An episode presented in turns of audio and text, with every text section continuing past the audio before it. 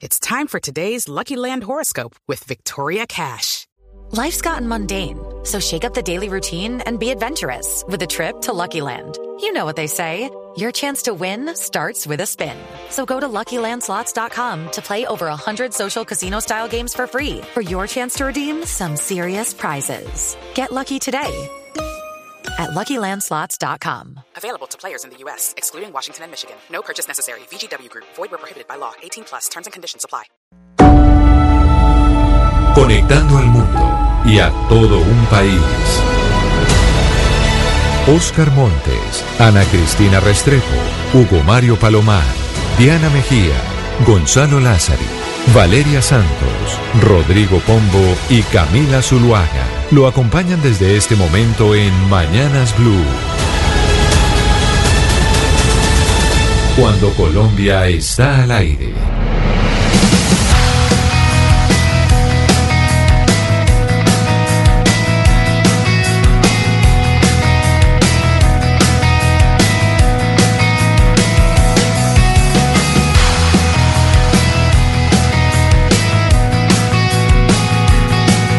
Las 10 de la mañana, 34 minutos. Seguimos en Mañanas Blue y empezamos cuando Colombia está al aire, comenzando semana. Vamos hasta la una de la tarde con todas las noticias de Colombia y el mundo. El momento en que también empezamos a recibir sus mensajes a través de nuestra línea de WhatsApp, el 301.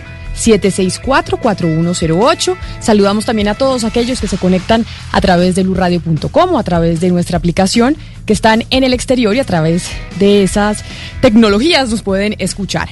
Pero también, Gonzalo, es lunes de clásicos y a esta hora de la mañana, por lo general, le ponemos música a la vida. With the Lucky you can get lucky just about anywhere. This is your captain speaking. Uh, we've got clear runway and the weather's fine, but we're just going to circle up here a while and uh, get lucky. No, no, nothing like that. It's just these cash prizes add up quick. So I suggest you sit back, keep your tray table upright, and start getting lucky. Play for free at LuckyLandSlots.com. Are you feeling lucky? No purchase necessary. Void where prohibited by law. 18 plus terms and conditions apply. See website for details. Pongamos una canción, Camila, eh, en español. Además, una canción, pudiésemos decir, de amor. Es un clásico de tal vez una de las bandas más importantes del rock en nuestro idioma. Camila, yo a usted la quiero. Y así decían los hombres G hace más de 30 años casi con esta canción. Lo mismo, te quiero.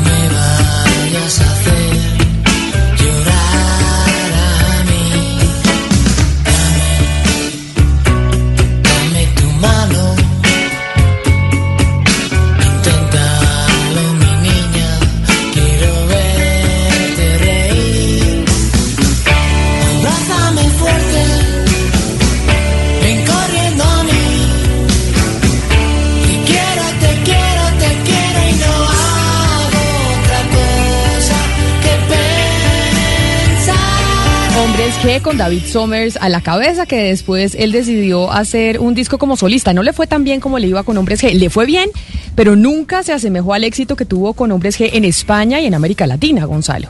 No, nunca, nunca. Tanto es así, Camila, que las canciones que cierran los conciertos de Sommer eh, como solista son canciones de hombre G. Eh, obviamente Bueno, vive bajo la sombra de este grupo, señor Hugo Mario. Hombre, hombres G con toreros muertos, con prisioneros, hicieron parte de esa ola del rock en español que se tomó países como Colombia al final de la década de los 80. En el 88 creo que fue el gran concierto, Camila, usted estaba muy pequeña seguramente, el gran concierto organizado por la Alcaldía Mayor de Bogotá. El alcalde era Andrés Pastrana y por eso mucha gente recuerda a Andrés Pastrana y su paso por la alcaldía por ese gran concierto en el que estuvieron estas agrupaciones.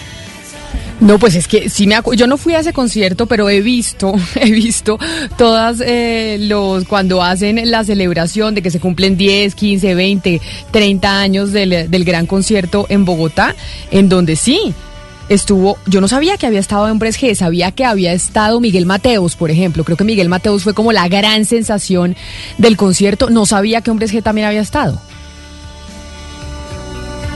Entiendo que, eh, que, que estuvieron todas estas agrupaciones de rock en español. No sé si Fito Páez Miguel Mateos fue como la gran figura, tiene usted toda la Claro, razón. Miguel Mateos creo que fue el que cerró el concierto, si no me equivoco. Y ese, pues, era la figura eh, del momento. Pero los hombres que, ese, esa banda española que tiene. Yo tenía el CD, Gonzalo, tengo que decirle. Yo tenía el disco, me cantaba todas las canciones. Tenía ocho años cuando cantaba esta canción, así que sin duda alguna es un clásico. Pero hablemos, tenemos que volver a hablar de coronavirus porque hay rebrotes en diferentes partes del mundo. Hay preocupación por lo que está pasando en Francia, pero este fin de semana tuvimos ya el cierre completo de Madrid, la capital española, y Nueva York. También está cerrando Brooklyn y Queens. Algunos sitios de Brooklyn y de Queens cerraron y ya prohibieron la comida dentro de los restaurantes. Y empiezan entonces diferentes partes del mundo a tener nuevamente cuarentenas, Gonzalo. Pues sí, Camila, y lo interesante fueron las declaraciones del ministro de Tecnología de Francia, porque culpó mm, no solo a los miembros del gobierno de Manuel Macron, sino a la población de ni siquiera descargar la aplicación que había desarrollado el Ministerio de Tecnología de Francia para hacerle seguimiento al coronavirus. Hoy salió a hablar y dijo que mientras, por ejemplo, en Inglaterra las personas habían descargado la aplicación mm, generada o creada por el gobierno inglés, en, en Francia tan solo 2.2 millones de personas habían descargado Stop COVID, así se llama la aplicación de Francia, para darle una trazabilidad al virus. Lo que ha dicho el ministro de, de- Tecnología es que aunado a esta, este poco interés que han tenido tanto los miembros del gobierno como la población, el comportamiento de la misma no ha sido mm, del todo correcto. Hoy Francia anunció que cierra los bares por completo durante dos semanas y París está en alerta máxima. Empieza en muchas ciudades del mundo a hacer nuevamente cierres por eso, por eso, Pombo. Yo este fin de semana que salía a la ciclovía y veía mucha gente sin el tapabocas, con aglomeraciones, de nosotros depende que no nos vayan a volver a cerrar. Porque si nos vuelven a cerrar, la quebrazón de mucha gente, de negocios, de gente que está volviendo a respirar, pues imagínese la debacle que sería para la economía. Por eso tenemos que cuidarnos, usar el. Tapabocas, lavarnos las manos, porque es que no aguantamos un encierro más. As- Así es, Camila, y no solo eso, de nosotros depende nuestra cabal salud, así de fácil también. Es decir, para todos aquellos egoístas que aparentemente son bastantes, desafortunadamente, pues entonces ya que no piensan en los demás, por lo menos piensen en ellos mismos, en ustedes mismos. Y cuando se dice pensar en los demás, no solo es por el tema del contagio, es pensar en los comercios, en los empleos que se pierden, en las oportunidades de negocio, en la generación de riqueza y por lo tanto su potencial distribución, etcétera, etcétera. Claro, yo también estuve en la, no en la ciclovía, sino subí a patios, es que se llaman los ciclistas acá en, en- en la calera, y me pareció que esa era una constante, ¿no? Que como iban al aire libre, de pronto se descuidaban y bajaban las, eh, la- la- la- las defensas. Me parece que no, que el mensaje está bien y debemos hacerlo todos los días, casi que como sección del programa. Porque además Camila y, y Pombo ya el ministro dijo que, que no descartaba que si hay un rebrote importante, pues se vuelva a aplicar las cuarentenas en el país. Y lo que están diciendo los modelos es que este rebrote va a llegar a finales de octubre y principios de noviembre. Es decir, ya adelantaron el rebrote, antes era a principios de diciembre. Entonces lo más probable es que este rebrote vaya a ocurrir y entonces van a volver a tener que cerrar la economía. Lo que me parece extremadamente grave porque el país pues no aguanta más cierres económicos. Valeria, mí- y hay algo que- muy delicado, hay algo muy delicado y es eh, los colegios.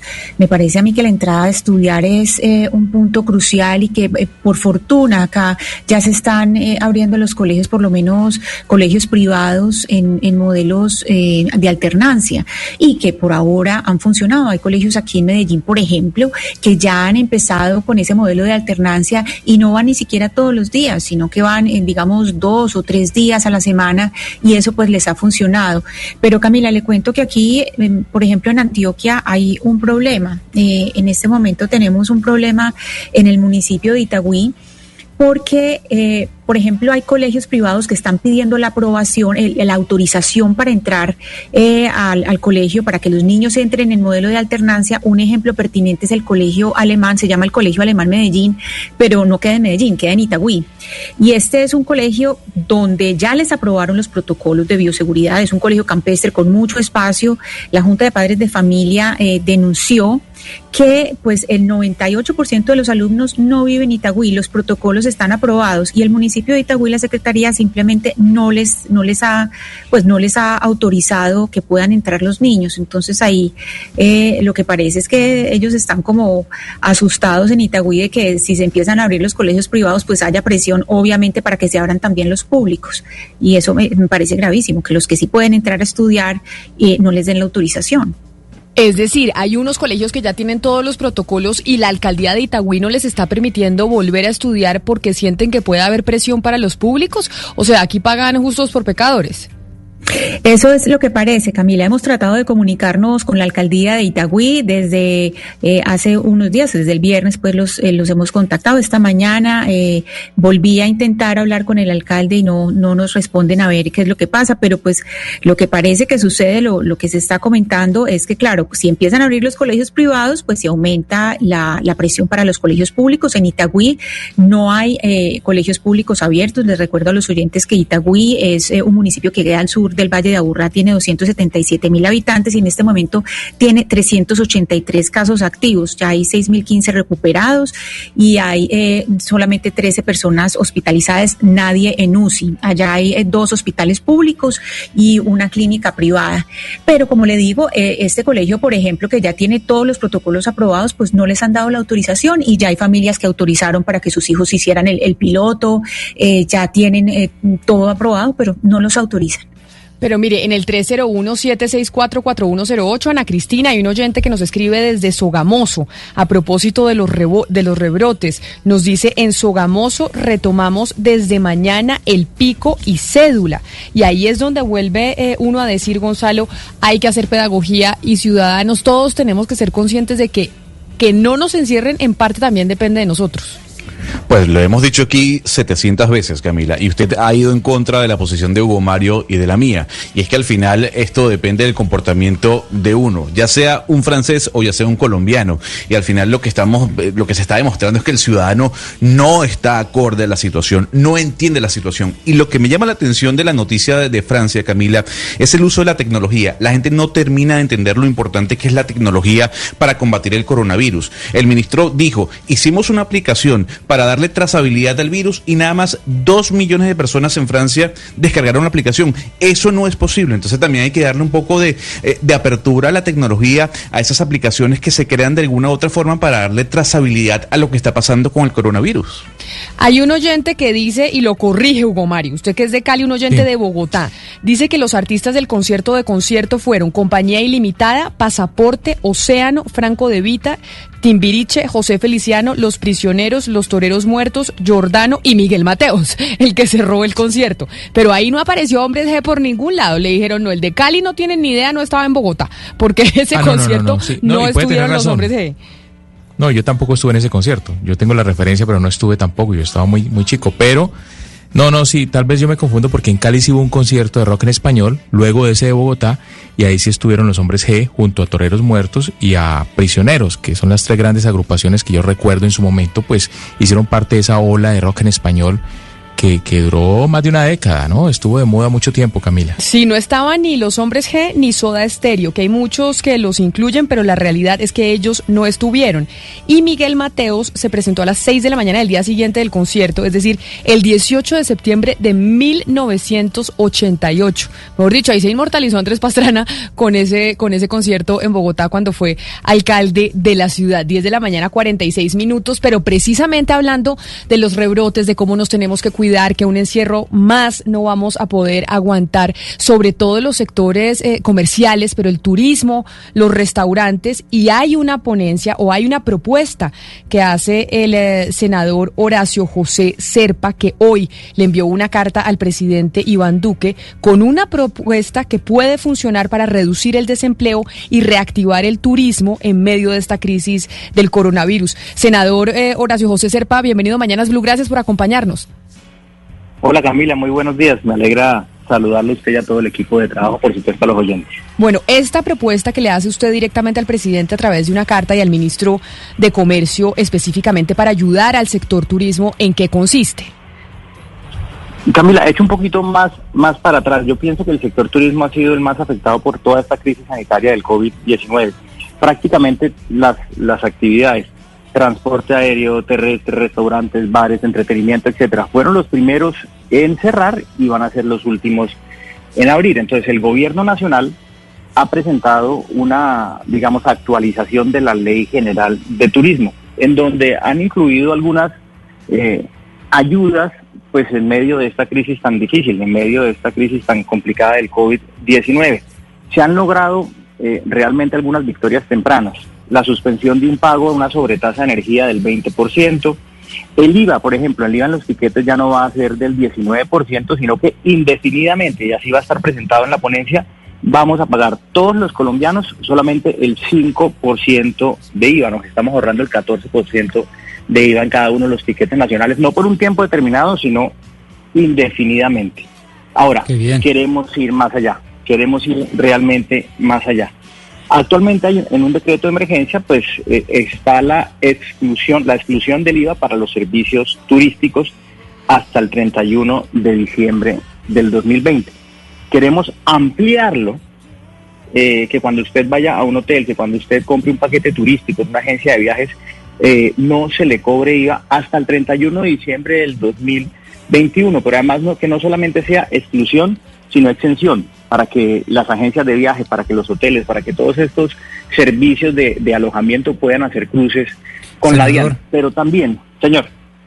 No, pues eh, de nuevo felicitarlo porque no hay nada más alegre que un partido liberal con liberales que piensen liberalmente, porque eso le hacía falta a los liberales. Y yo sí lo felicito, pero le tengo una pregunta un poco ácida que por supuesto no viene de mi cosecha, sino que viene del otro lado del pensamiento político y es, si empezamos a reducir impuestos como ustedes acertadamente lo están eh, proponiendo ahora, ¿qué va a pasar con las famosas políticas sociales del Estado? ¿No entrarán ellas, dicen los que se ponen de, del otro lado de la mesa en jaque, en una especie de amenaza por inanición, porque no tienen plata con qué sacar adelante las políticas sociales del Estado?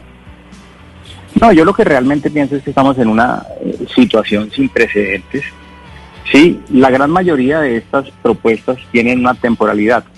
Es decir, mediante decretos van hasta el 31 de diciembre de este año, pero lo que nosotros buscamos, junto con la demás cantidad de colegas ponentes, es ampliarlo durante un año más. La disminución del IVA del 19% al 5% ha sido una discusión que se ha dado durante muchos años, incluso yo creo que eh, eh, décadas se ha, se ha tenido esa discusión entre IATA, que es el gremio que las agrupa, las aerolíneas, el gobierno nacional y finalmente, y finalmente, sea, pero mire, no, no me dejó terminar de decir una cosa, impuesto al consumo.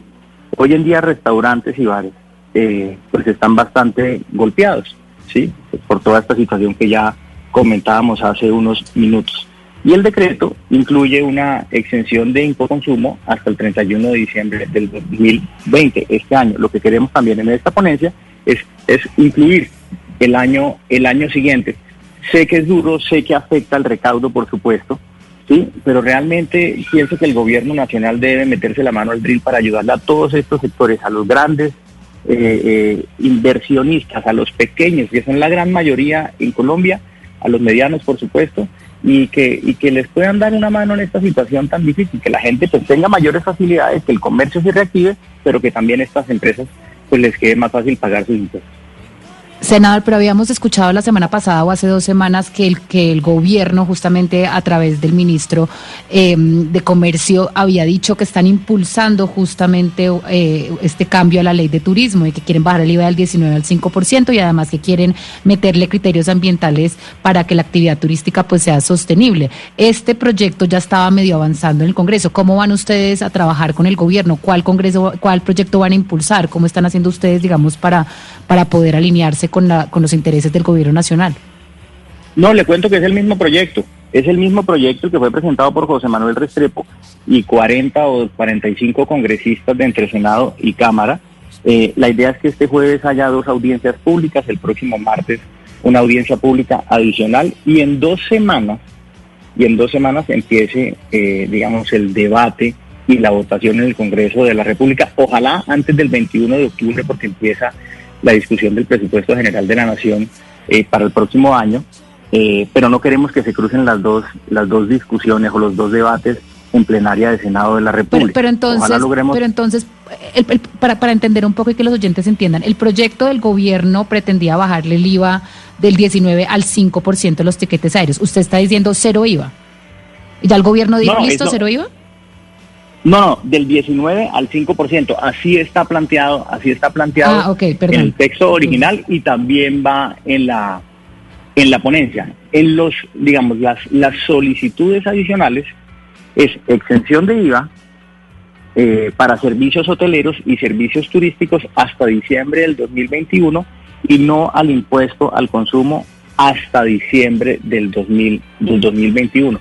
Son Y, dos eh, propuestas que hemos que hemos discutido con Hacienda, que estamos trabajando. Eso le iba a preguntar, eso le iba a José Manuel pregun- Restrepo. preguntar, senador, Eh, sobre, discúlpeme la interrupción, ¿qué le dijo Hacienda? Porque Hacienda siempre es el coco que dice, bueno, muy, muy inteligentes ustedes, con muchas propuestas, bajar impuestos, pero eso obviamente nos disminuye el recaudo y de dónde vamos a sacar para todo lo que tenemos que pagar y los impulsos que tenemos que dar de, de subsidio a la nómina que nos piden, etcétera, etcétera.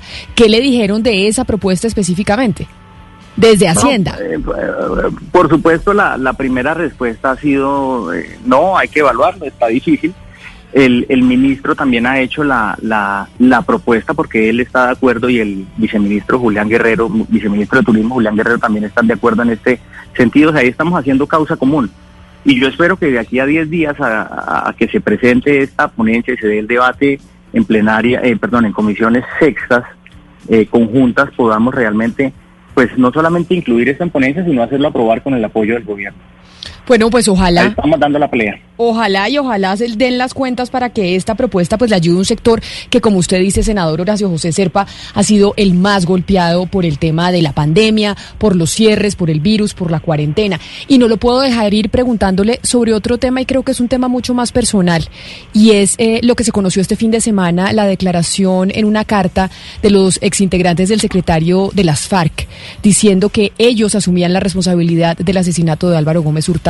Y se lo pregunto porque la familia de Álvaro Gómez siempre ha responsabilizado a su papá, a Horacio Serpa y al expresidente Ernesto Samper.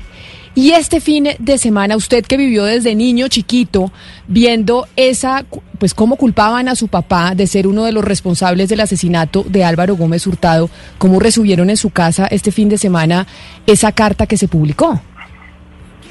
Pues Camila, fíjese, fíjese que pues le voy a contar una, una, una incidencia. Eh, yo viajé el fin de semana aquí a Bucaramanga a estar con mis padres. Hace tres, cuatro meses no podía verlo, pues yo tuve COVID junto con mi esposa y mis hijos, pero finalmente pues nos hicimos la prueba y, queríamos estar totalmente seguros para viajar y estar con él. Eh, estamos aquí acompañándolo. Eh, junto con mi madre le contamos la noticia. La noticia que había salido pues en, en- yo la vi en Twitter, en redes, en redes sociales y se le, se le salieron las lágrimas. Realmente me dijo, estoy feliz, estoy contento, llevo recibiendo palo injustamente más de 20 años por este tema tan absurdo. Sí, yo, eh, y, pues realmente todos como que nos pusimos muy, muy, eh, pues emocionados, pero, pero también como, como, como emocionados porque pues realmente fue, fue un, bonito momento. Él, eh, anoche estuvimos hablando en familia con mis hermanas, con mis cuñados, por supuesto mis, mis sobrinos, etcétera, mi mamá. Y, y mi papá está feliz, está feliz, está contento haber recibido eh, palo, me han dicho de todo. Por la única cosa que me han podido decir cosas en la vida es esto, y es mentira. Yo jamás haría algo así. Entonces, eh, pues todos estamos muy contentos, la verdad. Y estamos eh, felices y, y qué bueno que se empiece a saber esta, esta verdad. Es un hecho trágico para el país. Horacio José, senador, pero frente a lo que se conoció después de la reacción de la familia de Álvaro Gómez, de algunos sectores del país diciendo que no le creen a las FARC, que básicamente esto son las FARC tratando, literalmente porque palabras textuales así lo dicen, tratando de lavarle la cara a Ernesto Samper y a su papá Horacio Serpa, o así lo ha dicho la familia de Álvaro Gómez. Pues yo, yo, yo me remito a lo que mi padre dijo en, en, algunas declaraciones, Camila.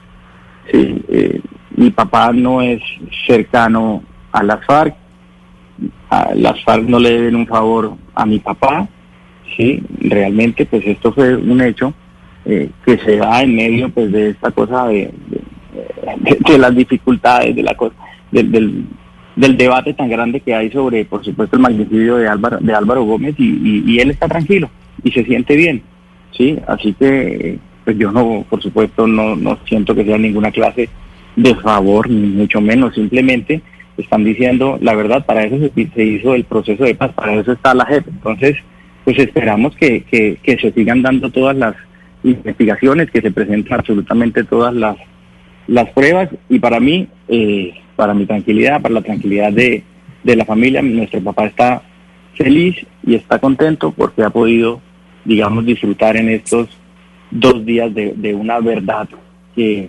realmente no se tenía en la opinión pública. Senador, pero lo cierto es que su papá ha sido víctima pues de calumnias e injurias en los últimos 20 años. ¿Por qué su papá nunca quiso demandar, por lo menos a la familia eh, del señor Álvaro Gómez, eh, o a los que están diciendo, los que han venido diciendo que su papá estuvo relacionado con este magnicidio por injuria y calumnia? ¿Por qué nunca quiso acudir a la justicia para limpiar su nombre? No, no lo tengo, no lo tengo claro, pues tocaría preguntárselo realmente, realmente a él. Yo solamente les cuento ese episodio familiar, digamos, muy, muy de nosotros. Él está eh, feliz, tranquilo, contento, pues está pasando por un episodio de quimioterapia. Ustedes saben que él tiene cáncer ya hace algún, algunos, hace un año largo. Eh, bueno, y todos estamos disfrutando de ese, de ese buen momento. Realmente no conozco la razón de por qué no ha eh, puesto estas denuncias, como usted dice, demandas, perdón. Pues es el senador Horacio José Serpa quien le manda esta carta al eh, presidente Duque y al ministro de Comercio para ayudarle un poco más, una propuesta de una tarifa del 0% en el impuesto al consumo de bares y restaurantes. Hoy el impuesto que pagan es el 8% y una tarifa del 0% en el IVA de servicios de hotelería y turismo para todo el 2021, es decir, todo el próximo año. Senador Horacio José Serpa, mil gracias por habernos atendido y pues un saludo a su papá. Muchas gracias, Camila. Un saludo a todos ustedes, a todos los oyentes. Gracias. Hugo Mario, entonces, eh, ojalá. Lo que pasa es que yo no sé si, a- si al eh, Ministerio de Hacienda le vayan a cuadrar las cuentas. Sí, es difícil, Camila. Lo, lo cierto es que se está reactivando el sector turismo, Camila. El fin de semana, no sé si usted vio las fotografías, pero las playas del Atlántico, Río Mar y Prado Mar, completamente llenas, colmadas. Pasó lo mismo que en Europa, tan pronto se, se autorizó el regreso a las playas, pues la gente se re- regresó. Bu- Bueno, además porque esa semana es de receso en, en los colegios, ¿no? Camila, entonces mucha gente viajó a, a las playas y, y pasó en el Atlántico y pasó en el Magdalena. Me dicen que también en Santa Marta hubo mucha gente en las playas que se activaron nuevamente el fin de semana. Ana Cristina. Esta es una semana de vacaciones para los colegios y por eso eh, esa congestión. Pero aquí la pregunta, Camila, es en este programa, en este eh, proyecto que pasa el senador Serpa, pues él eh, tiene en cuenta que Acodres dice que hay más de 90 mil restaurantes y hay 40 mil que están a punto de cerrar. Y yo me pregunto de esos 40 mil cuáles son en las regiones, pero en las regiones en sitios muy apartados que de verdad son personas que tienen muchísimo menos posibilidades de recuperar su negocio o de salvar esos empleos que de lo, de lo que puede suceder en la ciudad. Porque este proyecto del que habla eh, básicamente lo que busca es eh, salvar empleos. Entonces es, es, es muy duro pensar lo que está pasando fuera de las ciudades una vez más y, y, y, lo repito mucho en este programa, las conversaciones parecen muy urbanas porque estamos hablando de lo que vemos, pero de estos negocios muchísimos son fuera de las ciudades y estas son personas que necesitan urgentemente, tanto pues de, de una manera especialmente urgente, recuperar esos empleos, pues porque son eh, lugares le, lejos, lejanos a los centros de poder y que han sido pues eh, digamos muy golpeados, eh, más golpeados que otros sectores eh, durante la pandemia. 11 de la mañana, un minuto, vamos a hacer una pausa y ya regresamos aquí en Mañanas Blue cuando Colombia está al aire. Colombia está al aire. Nuestras estrellas vuelven a brillar. Volvemos a unirnos porque queremos volver a un mundial. Vuelve nuestra selección. Vuelven las eliminatorias. Colombia-Venezuela, 9 de octubre. Chile-Colombia, 13 de octubre. Gol Caracol, canal oficial de nuestra selección. El Testigo, Caín y Abel, nominado por la Academia de Artes y Ciencias de la Televisión Emmy Internacional en la categoría documental. Una producción de Caracol Televisión que nos cuenta la historia de un país a través del trabajo fotográfico de Jesús Abad Colorado. Un documental que nos lleva a un encuentro con el perdón y la reconciliación que sigue traspasando fronteras. Este 12 de octubre después del rastro en especiales Caracol. Tú nos ves, Caracol TV. Se viene nuevamente una moción contra un ministro. Esta vez, el turno es para el ministro de Defensa, Carlos Holmes. ¿Qué es lo complejo de esta cartera? ¿Cómo se están tomando las decisiones eh, de seguridad nacional? ¿Qué está pasando con este ministerio? Hoy, después de las noticias del mediodía a las 2 y cuarto, debatiremos sobre este tema. No se lo pierda. ¿Con ganas de salir a dar una vuelta e ir de compras? Recuerda que el COVID-19 sigue ahí. Hoy más que nunca hay que ser conscientes. Sigámonos cuidando. Si vas a salir, mantén la distancia física, usa correctamente el tapabocas y lávate las manos. Un mensaje de Caracol Televisión. La gente ya no cree cuando le dicen esto. Su opinión nosotros. Así es, opinas y no pasa nada. Nosotros vamos a cambiar eso. Ahora, tu opinión es muy importante para recibir bonos en entradas a cine, comida, ropa. Ingresa ya a chl.com.co e inscríbete gratis. CHL, nos das tu opinión. Nosotros te damos beneficios. Inicia la cuenta regresiva. Everybody knows who Donald Trump is. This is the most important election in the history of our country. Mañanas Blue, cuando Colombia está al aire desde Washington, con las noticias, los personajes y las entrevistas en el epicentro del acontecer mundial. Cobertura exclusiva. Elecciones Estados Unidos. Blue Radio, la nueva alternativa.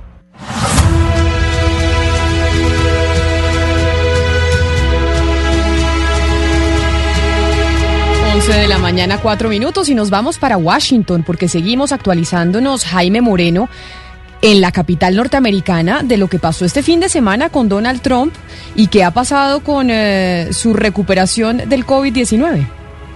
Camila, el presidente Donald Trump está desesperadamente pidiéndole a los médicos que lo regresen a la Casa Blanca. Él ha dado una demostración de que se encuentra bien, de que se encuentra fuerte y digamos contrariando las recomendaciones de los médicos, como lo vimos en las imágenes, él salió a saludar a sus seguidores y el servicio secreto se está quejando y se está quejando porque los ha puesto en riesgo. Dos de los agentes iban en el carro con él y lo que dicen los médicos del hospital en donde se encuentra el presidente Donald Trump es que el carro del presidente es un carro especial que está también blindado contra ataques químicos. Por lo tanto, la posibilidad de contagio en el carro del presidente es mucho más alta que la que se puede dar en un carro cualquiera. Entonces, eh, ataques y digamos críticas está recibiendo el mandatario estadounidense por esta imprudencia.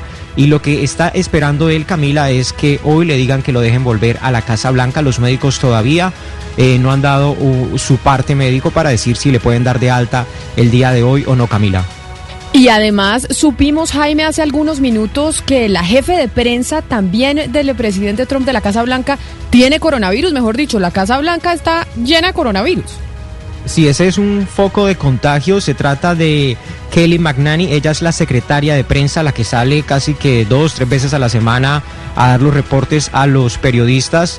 Y ahí, digamos, preocupación porque ella tuvo esta semana que pasó, tuvo contacto con los periodistas de manera directa, habló sin mascarillas. Es probable que esta lista siga aumentando. Hasta el momento, Camila, van 11 personas contagiadas, desde la primera dama, el exgobernador de New Jersey, Chris Christie, quien estuvo ayudándole a Donald Trump a prepararse para el debate, su exsecretaria, digamos, de comunicaciones, Hop Hinks, está también, por ejemplo, Kellyanne Conway, quien era una de sus asesoras, hay dos congresistas republicanos y esto está teniendo, digamos, implicaciones en que se está retrasando eh, la manera en cómo se va a, no- a nominar a la nueva juez de la Corte Suprema de Justicia porque hay dos republicanos que están incapacitados en este momento. El asunto, eh, lo que se prevé, Camila, es que va a seguir creciendo la lista de contagiados. Esto mientras las encuestas no favorecen para nada al presidente Donald Trump.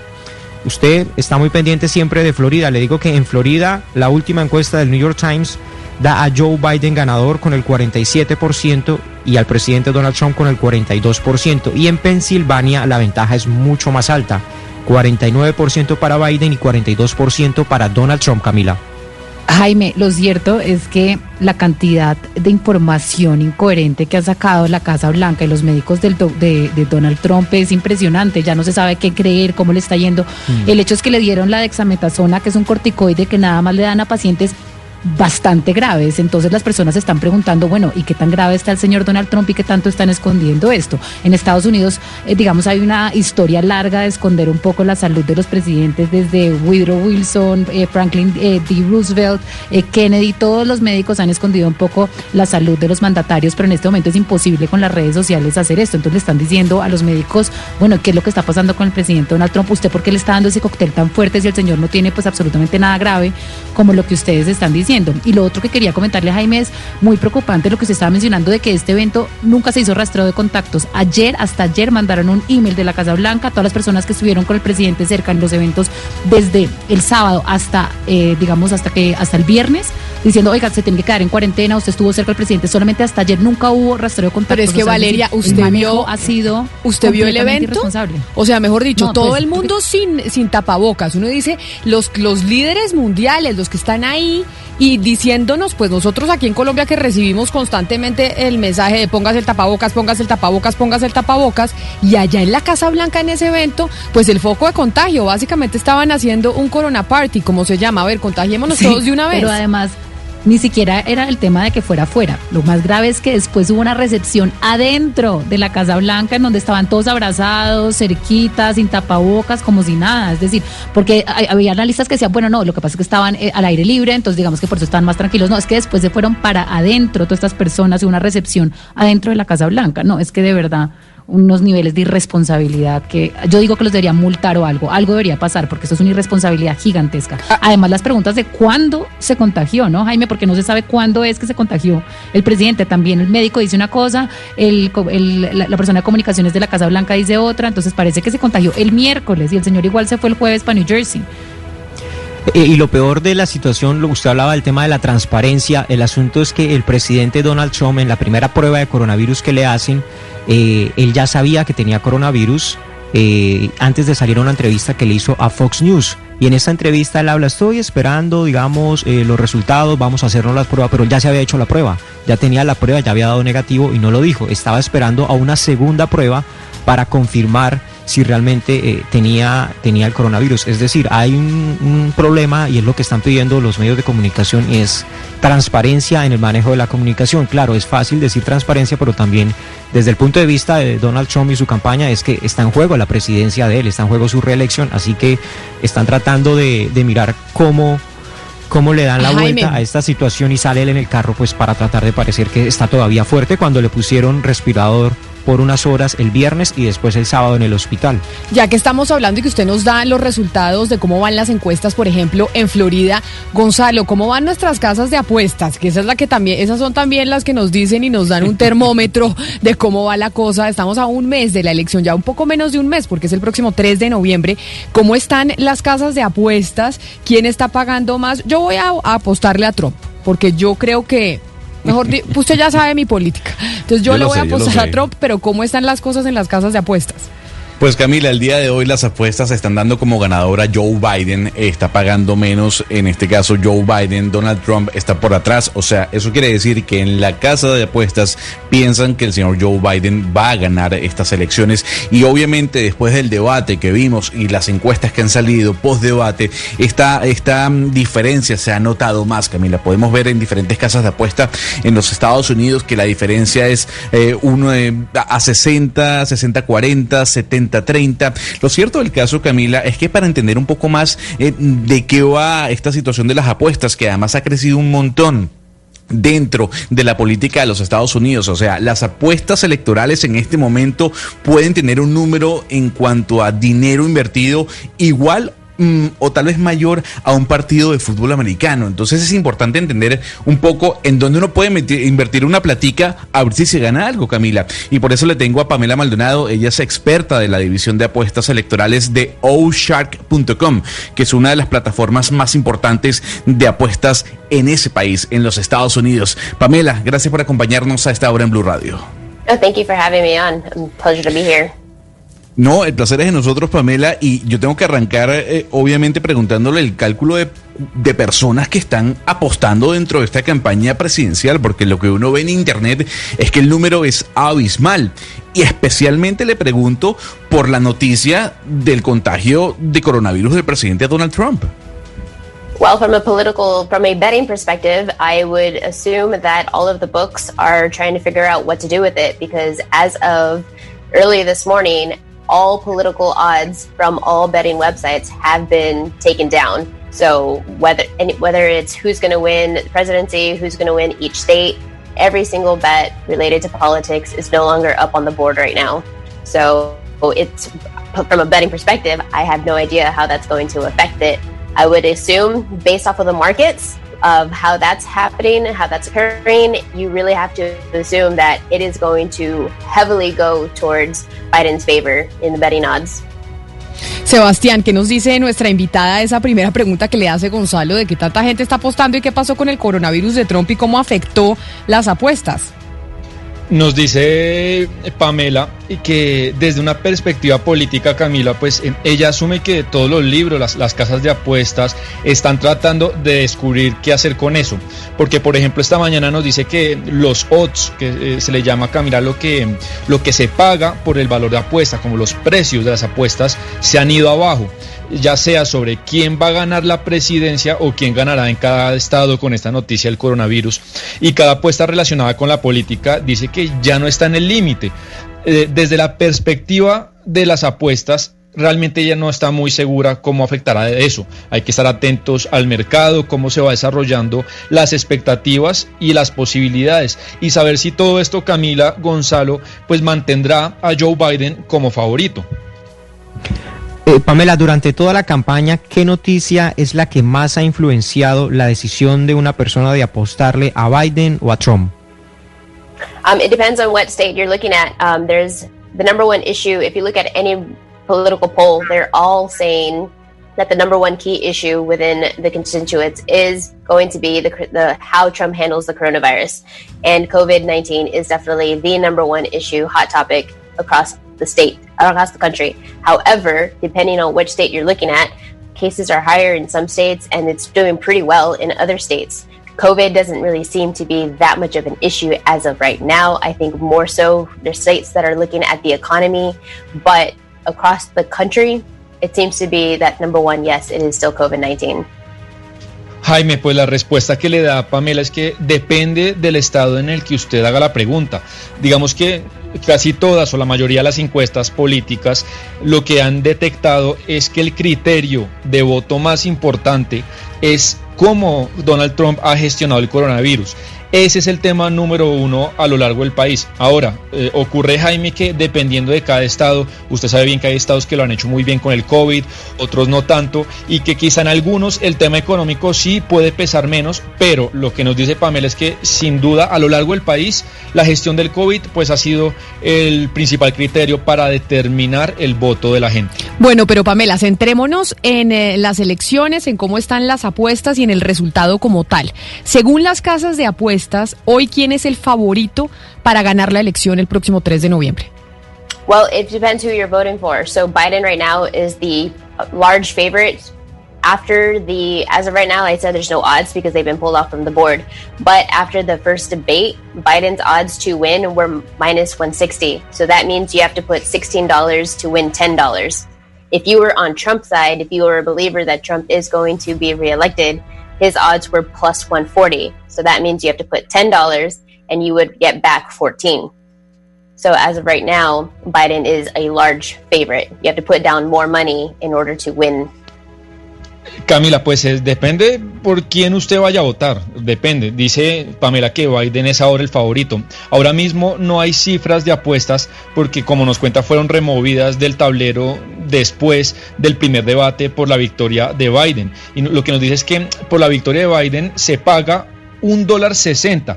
Eso quiere decir que para ganar 10 dólares usted debe apostar 16. Y si usted, por ejemplo, Camila, como ahorita estaba diciendo que apostará por Trump, pues para ganar 1.40 quiere decir que usted pone 10 dólares y gana ca- Usted pone 10 dólares y gana 14.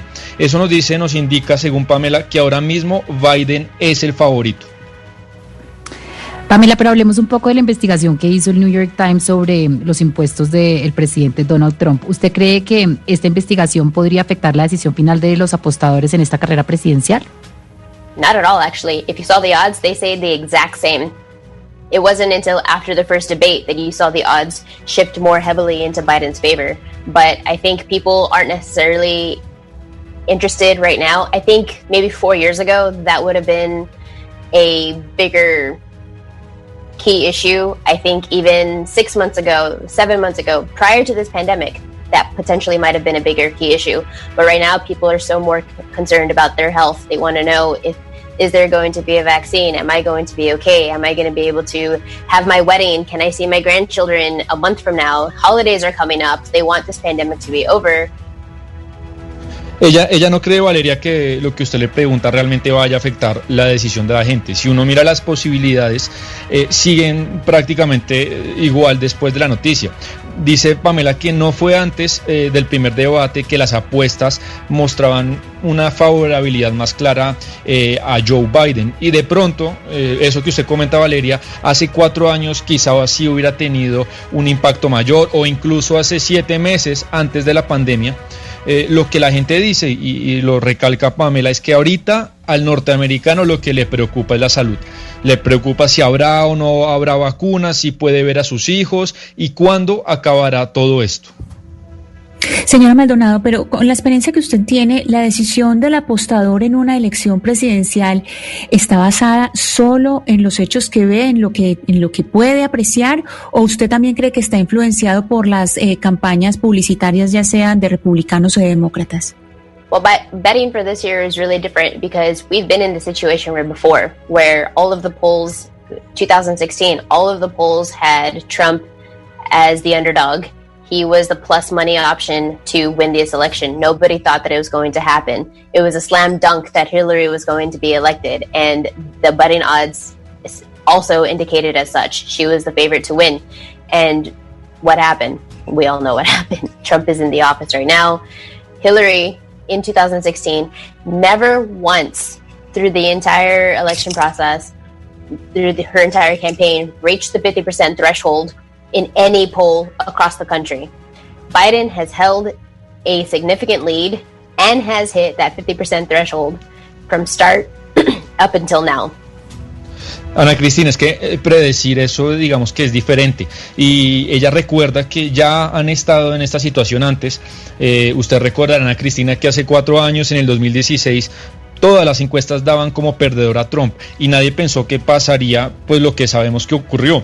Incluso las probabilidades de apuestas, las cuotas de apuestas también todas indicaban a Cristina que Hillary Clinton ganaría, pero bueno, ya dice, ya sabemos quién está en la Casa Blanca ahora mismo, pero ocurrió algo curioso, Ana Cristina, y es que Hillary Clinton, nos dice Pamela, a lo largo de toda la campaña jamás superó el 50% de intención de voto en las encuestas.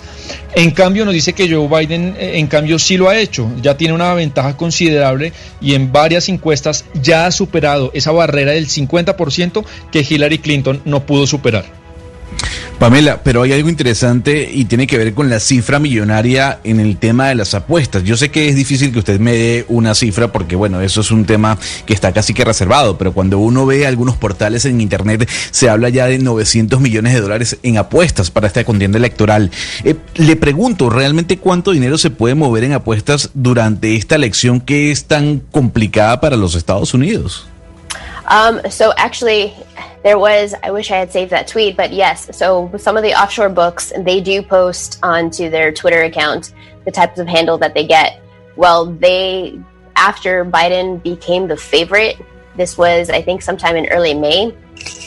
Uh, I'm sorry, after Trump became the favorite, they posted one of the offshore books posted to their Twitter account that it was the largest handle of money that they had ever received, and it was equivalent to a NFL football game. So, yes, political betting is profoundly not just growing, but it is at like peak right now. And Pues eh, Pamela Maldonado, experta en la división de apuestas electorales de oddshark.com, contándonos precisamente cómo están las cosas en las casas de apuestas. Mil gracias por habernos atendido hoy aquí en Mañanas Blue. A ver si apostamos eh, y nos ganamos una plata, como dice Gonzalo. Feliz resto No, de día para usted. Claro que sí. ¿Qué nos dijo Sebastián, eh, Pamela, al final a esa pregunta de Gonzalo? Sí, Camila, que incluso la pregunta que le hacía Gonzalo, ella ya había puesto un tuit hace un tiempo dando cuenta pues de las millonarias cifras que están manejando las casas de apuestas. Y, cuando Donald Trump, Camila, parecía o se perfilaba como el favorito, esto fue más o menos a finales de mayo, en ese momento pues ellos ya vieron como las apuestas crecieron muchísimo a un punto que nunca había pasado en el tema político y ella nos habla de que se puede equiparar estas cifras con eh, importantes juegos, importantes partidos del fútbol, eh, del fútbol americano. En definitiva, pues lo que estamos viendo Gonzalo y Camila es que el tema de las apuestas políticas están a niveles que nunca se había visto en ese país. Bueno, la gente apostando como loca, Jaime, pero si uno se mete, por ejemplo, al eh, modelo que tiene The Economist, eh, The Economist creó un modelo de predicción de las elecciones norteamericanas y lo actualiza día a día. Lo que hace The Economist es coger todas las encuestas que se hacen en Estados Unidos, ya sean digitales o por teléfono, porque están en este momento las, las encuestas allá se están haciendo o por eh, internet o se hacen ya por llamada telefónica aleatoria. Bueno, son un montón, no, no, no, no de, de encuestas las que se hacen, no le alcanzo a contar, pero yo sí creo que son por ahí más de eh, 80 encuestas de medios de comunicación, de portales de internet, etcétera, etcétera. Actualiza The Economist todos los días este modelo y hoy, a 5 de octubre, dice el modelo The Economist que hace un promedio de todas las encuestas del, eh, del país y dice que Biden tiene una probabilidad de ganar del 54.1%, es decir, que la votación estaría a favor de Biden 54.1% en contra de Trump que recibiría el 45.9% de los votos. Y la Florida, ya que usted mencionaba la Florida, también la eh, The Economist le da a la Florida y a Pensilvania un triunfo de Biden y de los y de los demócratas.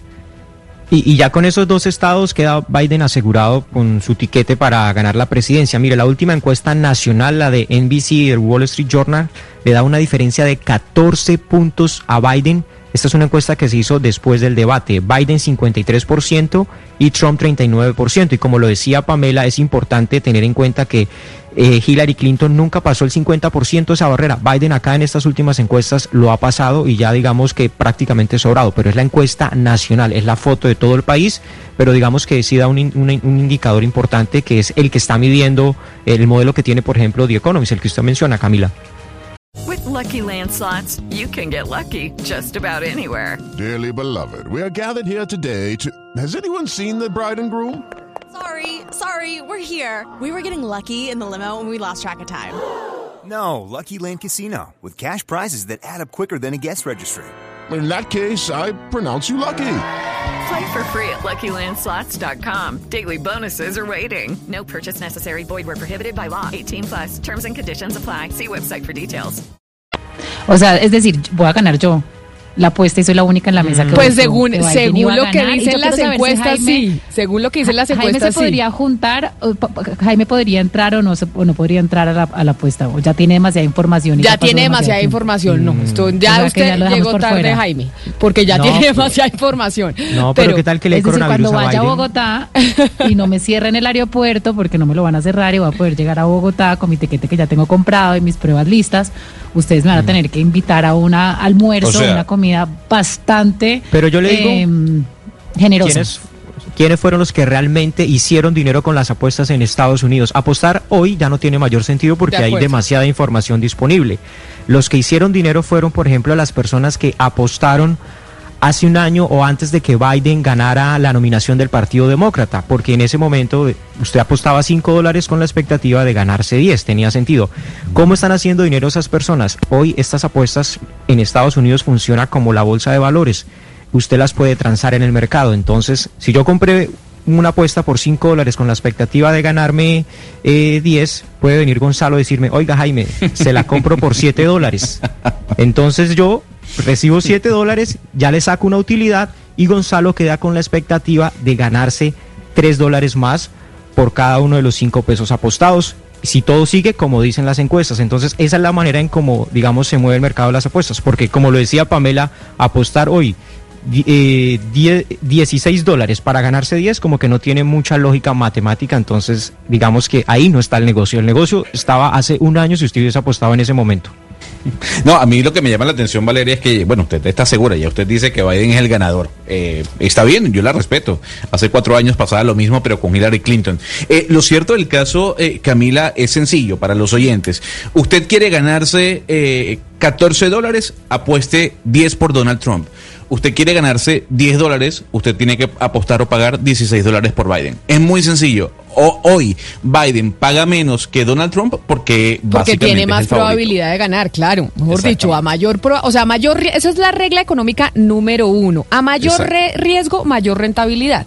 Eso, apréndase una de las reglas económicas, es cuando usted arriesga más, tiene mayor probabilidad de ganar, pero asimismo tiene mayor eh, probabilidad también eh, de perder, tiene, tiene mayor probabilidad de que pierda su platica. Me pregunta Carlos Osorio Pombo, que escuchando él lo de las apuestas, nos lo pregunta a través de nuestra línea de WhatsApp 301-764-4108, que escuchando lo de las apuestas y este boom en Estados Unidos, si nosotros aquí en Colombia hacemos algo similar, ¿cierto que no?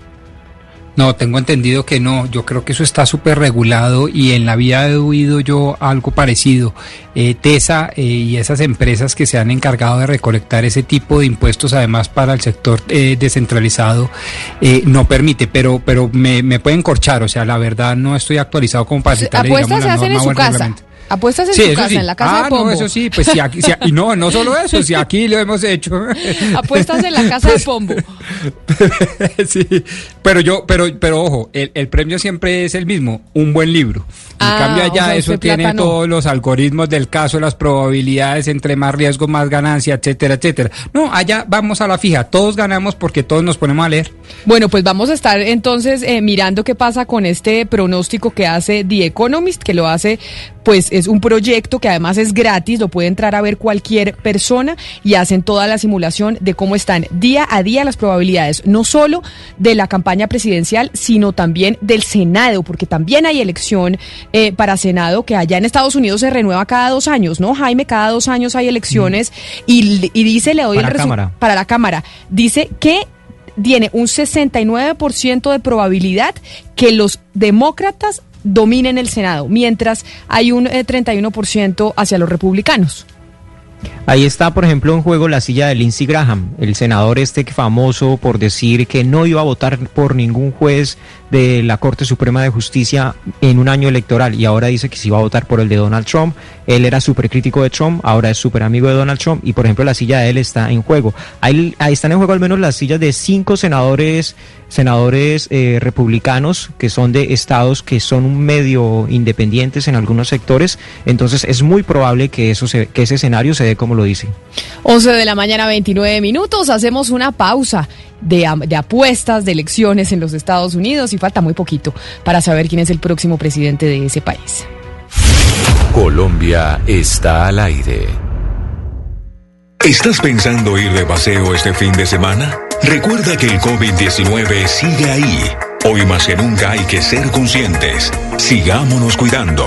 Si vas de paseo, mantén la distancia física, usa correctamente el tapabocas y lávate las manos. Un mensaje de Caracol Televisión. Se viene nuevamente una moción contra un ministro. Esta vez, el turno es para el ministro de Defensa, Carlos Holmes. ¿Qué es lo complejo de esta cartera? ¿Cómo se están tomando las decisiones eh, de seguridad nacional? ¿Qué está pasando con este ministerio?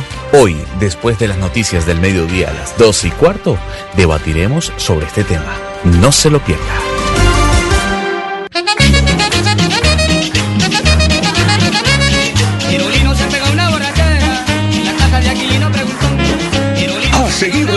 Paso al escamoso, Pedro el Escamoso. Este miércoles después de Pasión de Gavilanes, un lanzamiento máximo. Tú nos ves, Caracol TV. Colombia está al aire. Em, Camila, hace 57 años, 57 años, cuatro jóvenes de Inglaterra lanzaban su primera canción. John, Paul, George y Ringo se convirtieron tal vez en la banda más importante de la historia del rock. Se hacían llamar en aquel entonces los Beatles.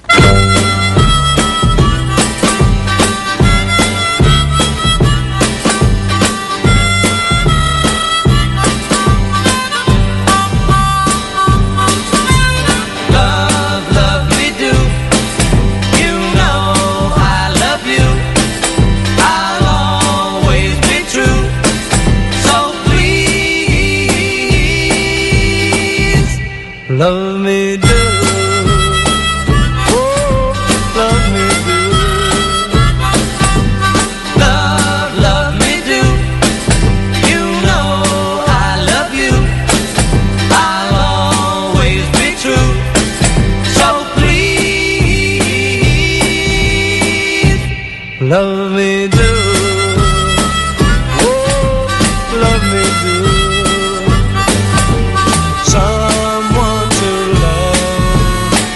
con los virus le pregunto sobre algo que decía Ana Cristina y la preocupación eh, que tiene en eh, el colegio o los colegios que quedan en Itagüí, Gonzalo, porque la UNESCO calculó cómo ha afectado la pandemia a los profesores, qué fue lo que calculó la UNESCO sobre los profesores de los colegios, universidades y demás.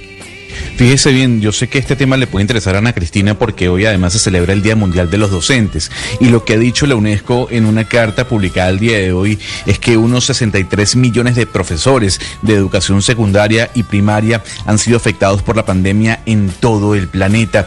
Lo interesante, Camila, es que muchos de estos profesores, según la misiva que publicó la UNESCO, es que no han podido ejercer su labor porque la mitad de los estudiantes no cuenta con una computadora en su casa o porque tal vez el 43% de los estudiantes en todo el planeta no tiene acceso a Internet. Y lo más eh, relevante de la nota, que es interesante también debatirlo, es que los profesores están sometidos a una gran presión y carecen de una red de apoyo psicosocial por parte de dirigentes educativos o de los ministerios de educación de cada uno de los países. Pero el número es impresionante. 63 millones de profesores de secundaria y de primaria han sido afectados por esta pandemia. Ana Cristina, feliz día, feliz día del profesor. Yo no sabía que era hoy el día del profesor. ¿Será porque es que no estamos eh, presentes en las clases? Pero ya le dijeron a usted feliz día o no? No, pero es que Camila, yo creo que es eh, en otras partes del mundo, porque aquí en Colombia no es hoy, el Día del Profesor no es hoy, es en, en el primer semestre. Lo que sí se le celebra mañana es el Día de la Educación Pública, pero, pero hoy debe ser, el, es que hay días de profesor en distintas partes del mundo. No sé, Gonzalo, dónde vio que era el Día del Profesor, porque aquí en... Según en- la UNESCO, es hoy, Día Mundial de Ah, los ok. Docentes. Según la UNESCO, Sí. es el día Ah, del porque aquí en 5 de Colombia es el 15 de mayo, que era cuando no Sí. le llevaba el ponquecito a la profesora para felicitarla. Los chocolates y todo, es, aquí es en, en mayo, ¿no? Pues es como, creo que es como el Día de la Madre, que es como un- uno, uno, un día especial de mayo, segundo, segunda semana o algo así, pero, pero no, no es hoy, pues. Me hoy acuerdo es- que ya habíamos hablado de este tema y todos teníamos profesora favorita, menos Valeria. Valeria, mejor dicho, odiaba a sus profesoras, porque usted nunca le llevó. si yo era- No, yo no. Usted no Yo le- era el liceo francés, o sea, nadie, yo no creo que ninguna persona que haya estado en el liceo francés en 1980, creo que ya ha cambiado un poco el colegio, quisiera a sus profesores. Yo sí quería a mis profesores, todavía las adoro, de hecho todavía tengo profesoras de mi colegio con las que me hablo. Un saludo a Paulina, a Patricia, mejor dicho, a todas. Y desde chiquita, ¿se acuerdan a Cristina que le conté que la mía se llamaba Miss Sarita? Que le decíamos y yo le llevaba y yo le puse No, a mi oso, a mi oso le puse Sarita porque yo amaba a mi profesora. O sea, es que uno Pero es ama que- a las profesoras. Además, las profesoras de prekinder y kinder son en diminutivo, o sea, es mi Sanita, mi Sarita, eh, mis Clarita, o sea, siempre es como si fueran igual de chiquitas a los niños, siempre las de No, prekinder y, me y kinder mi es por- infancia, siento que me, me secuestraron mi infancia, mi Se perdió me de lo mejor. Valeria, se Yo perdió de lo quería- mejor. Yo quería mi Sanita y mi Sarita. Sí, no, Yo no, no. tenía- yo no En quería eso entrar, yo no quería entrar como No. llena de miedo a clase, o sea, mejor dicho. Pero también los profesores entraban llenos de pavor. Es que es una cosa compartida. O sea, ¿no? nosotros en los colegios un poco, un poco más criollitos era distinto, ¿no? El suyo. No, uno eh, se llamaba a sus profesoras, claro. ¿Usted cuál era la suya que se acuerde, que la tenga en su cabeza, Teresita. Pombo? Teresita, pero como dicen a Cristina, todos Ay, Sonita. Teresita, todos Sanitas. Claro, claro. ¿A usted cómo le dicen? ¿Mi Claro, ¿por qué? Sanita? Ana Cristina, ¿usted era mi Sanita? Sí, sí, a mí me decían mi Sanita. ¿Y qué le regalaban cuando era el día del profesor? Ay, no, Camila, uno le, pues sinceramente a mí me dan regalos muy buenos, unas pijamas divinas. eh, y también, por ejemplo, eh, cuando los papás Pero o las mamás tenían. pero súper Sí. confianzudos los papás No, porque regalar una pijama me parece un poquito personal. No, no, no, no. O Y sea- da- daban regalos di- divinos. Por ejemplo, los papás que tenían restaurante lo invitaban a uno a comer al restaurante, o los, o las mamás que hacían, por ejemplo, alguna cosa especial en algún negocio, le mandaban a uno cosas del negocio. Y los más lindos son los que le hacían los niños a uno, que le hacían, por ejemplo, cositas en cerámica, ellos mismos lo pintaban. Ah, todavía sí. tengo coquitas, todavía tengo coquitas que ellos me decían, por ejemplo, para los lápices con cerámica y cositas así. Pero, pero de la pijama a los calzones, pijama ¿cómo está- hay un paso? No, no, no. O sea, de regalo de sí, sí, pijama a sí. calzones, No, eso Camila. queda- Sí, sí, sí. Disculpa al, al No papá. solo sería políticamente No, no, no, incorrecto, pero- sino casi delictual. El niño No, que no, no, aparece no. con el baby doll no, no, no es, ¿no? No, pero era, ¿Con era una cucos? pijama Que mi, linda. pa- que mi papá te manda esta pijama. No, uf. Sí, Ana Cristina. Oiga, Camila, pero, pero ¿por qué todos en preescolar? ¿Por qué siempre son mujeres las profesoras? No, uno nunca ve hombres en preescolar, ¿verdad? Enseñando. No, porque Ana Cristina, ¿será que las mujeres es, es una profesión muy de mujer, la, eh, la de ser profesora en primaria y en preescolar y en los niños chiquititos? A ver, eh, Camila, eso sí es muy normal que esas eh, profesiones, digamos, que son del cuidado y sobre todo el cuidado de los niños sea muy relegada a las mujeres o se piense que es de las mujeres, pero mire, mi mamá toda la vida trabajó en un colegio infantil, en el Colegio San Ignacio aquí en Medellín, y había un profesor que era profesor de niños chiquitos y se llamaba Claudio. Y miren, el profesor Claudio salía y es, háganse de cuenta que hubiera salido una rockstar. Estos niños se morían por el profesor Claudio, lo adoraban y era de los profesores más estrictos, más disciplinados, pero súper amoroso. Entonces, yo creo que también eso son como imágenes mentales porque hay, eh, es lo mismo que la enfermería, que uno piensa que la enfermería es una profesión muy de mujeres. Eso es, eso es más como lo que hemos hablado varias veces de los roles que siempre se ha pensado que solamente es de, de un lado. Pues feliz día No, pero a ver, todos pero los no, no, no, docentes. no. eh, es que Camila, a ver, Hugo Mario, imagínese uno criar a un niño que es algo complicado, imagínese cuidar a 20 a la vez. No, eso, Sí. es- eso es algo que nada más una mujer puede hacer con todo el respeto porque tiene más capacidad que el hombre, sin duda alguna. Sí, a mí No, mi que- respeto. Yo creo que uno tiene que, y que, perdón la palabra, yo esas profesoras de preescolar tienen que llegar mamadas a la casa. si uno está con el sobrino un ratico Claro. y queda agotado, Pues, si ¿usted se algo ha imagina ¿Y demostrado la pandemia, educación Camila? virtual? No, es que exacto, si algo ha demostrado la pandemia es que eso es imposible. Uno, uno es muy chistoso porque uno está ahí conectado con los niños cuando uno tiene niños chiquitos, creo que a la Cristina no le pasa, y de repente siempre hay una que deja el micrófono abierto y está en una peleadera con su hijo, es como, No, pues- ya no más, te sientas o yo me voy. Y, y- y eso es un Claro. drama y uno dice, Es es, que- de verdad, claro. el tema es la educación Uy. con niños chiquitos es muy difícil. Pero por eso las profesoras vez- de preescolar llegan a las a la una de la tarde a la casa, dos de la tarde, por eso ellas tienen un horario más chiquito. No, y llegan en artículo mortis, pues, o sea, Claro, llegan, mamá. No, eh, claro. exacto, Ya- llegan a ya punto de por qué a la morir. Cristina porque- le regalaban pijamas, porque llevaba cansada. Pero eso, cansada casa, pero, entonces- eso, pero eso que dice Valeria de lo del Zoom, sí es cierto porque me lo han cortado varias amigas mías Sí, y claro. amigas mías que son profesoras de preescolar, de hecho, y dicen que no saben cómo actuar porque es que ven a los papás pega- pegándole unas vaciadas a los niñitos, sí, pero uno unos gritos que uno dice, oiga, pero ¿cómo tratan al niño así? Y es que el papá está No, desesperado. Hay pero, que tener compasión con los papás en esa situación porque es que es muy difícil, porque uno es para pon con atención. los profesores. Para siéntate, pero escucha lo que te están diciendo. No. Pero que te acaba de decir, pero espérate un segundo, pero no te pares, pero vuelve y te sientas. Bueno, si te paras yo me paro. Entonces ya se acaba. No, empieza, Pero mire, empieza, y empieza y empieza. Valeria, ¿le ha pasado a usted? Porque también tengo varias amigas que dicen que se sientan allá a la clase y dice la profesora, Pombo, bueno, ¿dónde está el robot que dije que dejamos para hoy? Y los papás se miran y dicen, ¿cuál robot? O sea, no tenemos ni idea que teníamos que traer un robot. Pero ¿sabes la cantidad de papás que se han corchado en las tareas? Porque a los niños se les olvida contar que tienen que hacer una tarea específica y como antes le mandaban a uno en un cuaderno, ¿no? Pombo, a uno había un Claro. libro donde la profesora decía, Lecciones y tareas. o le decían, la Ca- Camila se portó hoy muy mal, por favor, tienes que eh, decirle que tiene que ser más juiciosa, que traer sus tareas. Siempre había un, un librito que uno le llevaba a los papás, que era la Lecciones y comunicación. tareas, se llamaba así, preimpreso por Panamericana. Sí, pero cierto Claro. que era, y y era de muñequito, Claro. o sea, un libro especial. Sí, Que era, sí, se llama usted la lo tenía que llevar la firmado para que el papá o la mamá constatara que usted sí le llevó la razón.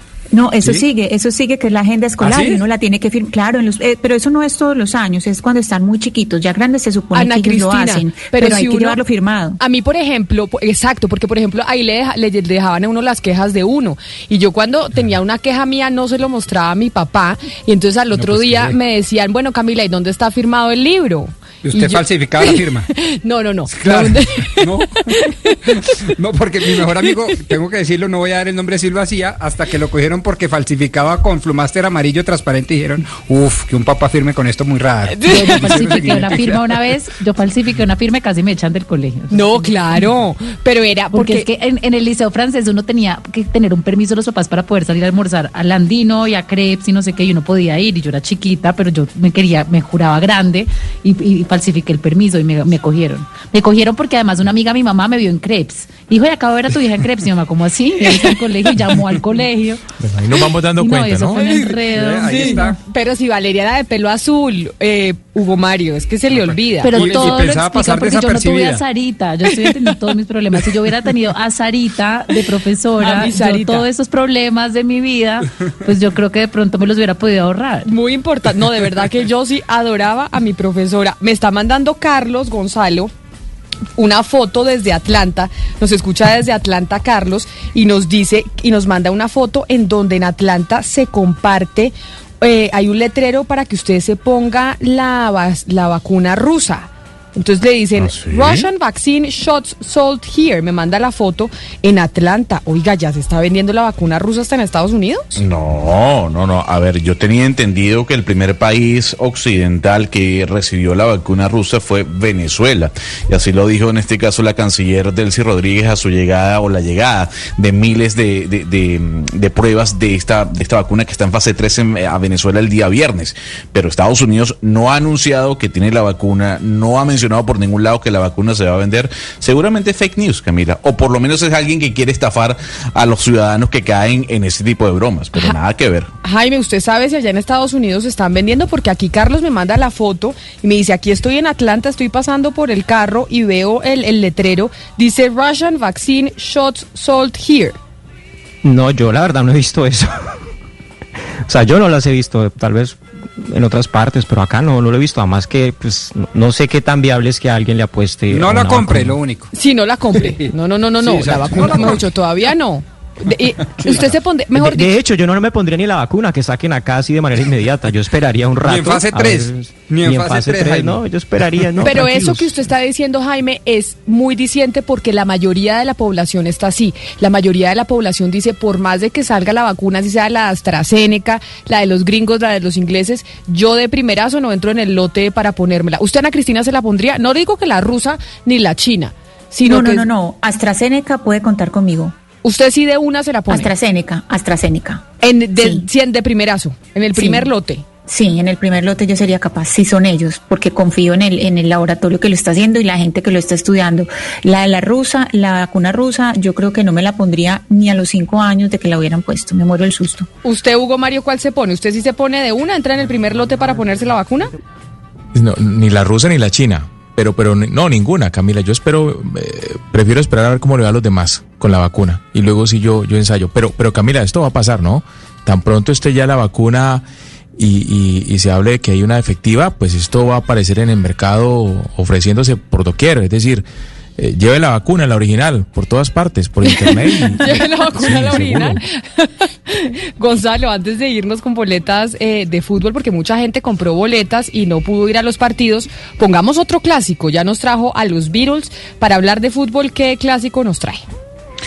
Pues Camila, yo creo que cae perfecto hablar de, fútbol, yéndonos un poco a Inglaterra, en donde básicamente la afición por este deporte es increíble. Y para hablar de un clásico, pues Doctor Pombo, tal día como hoy, hace ya más de 35 años, Queen publicaba esta canción.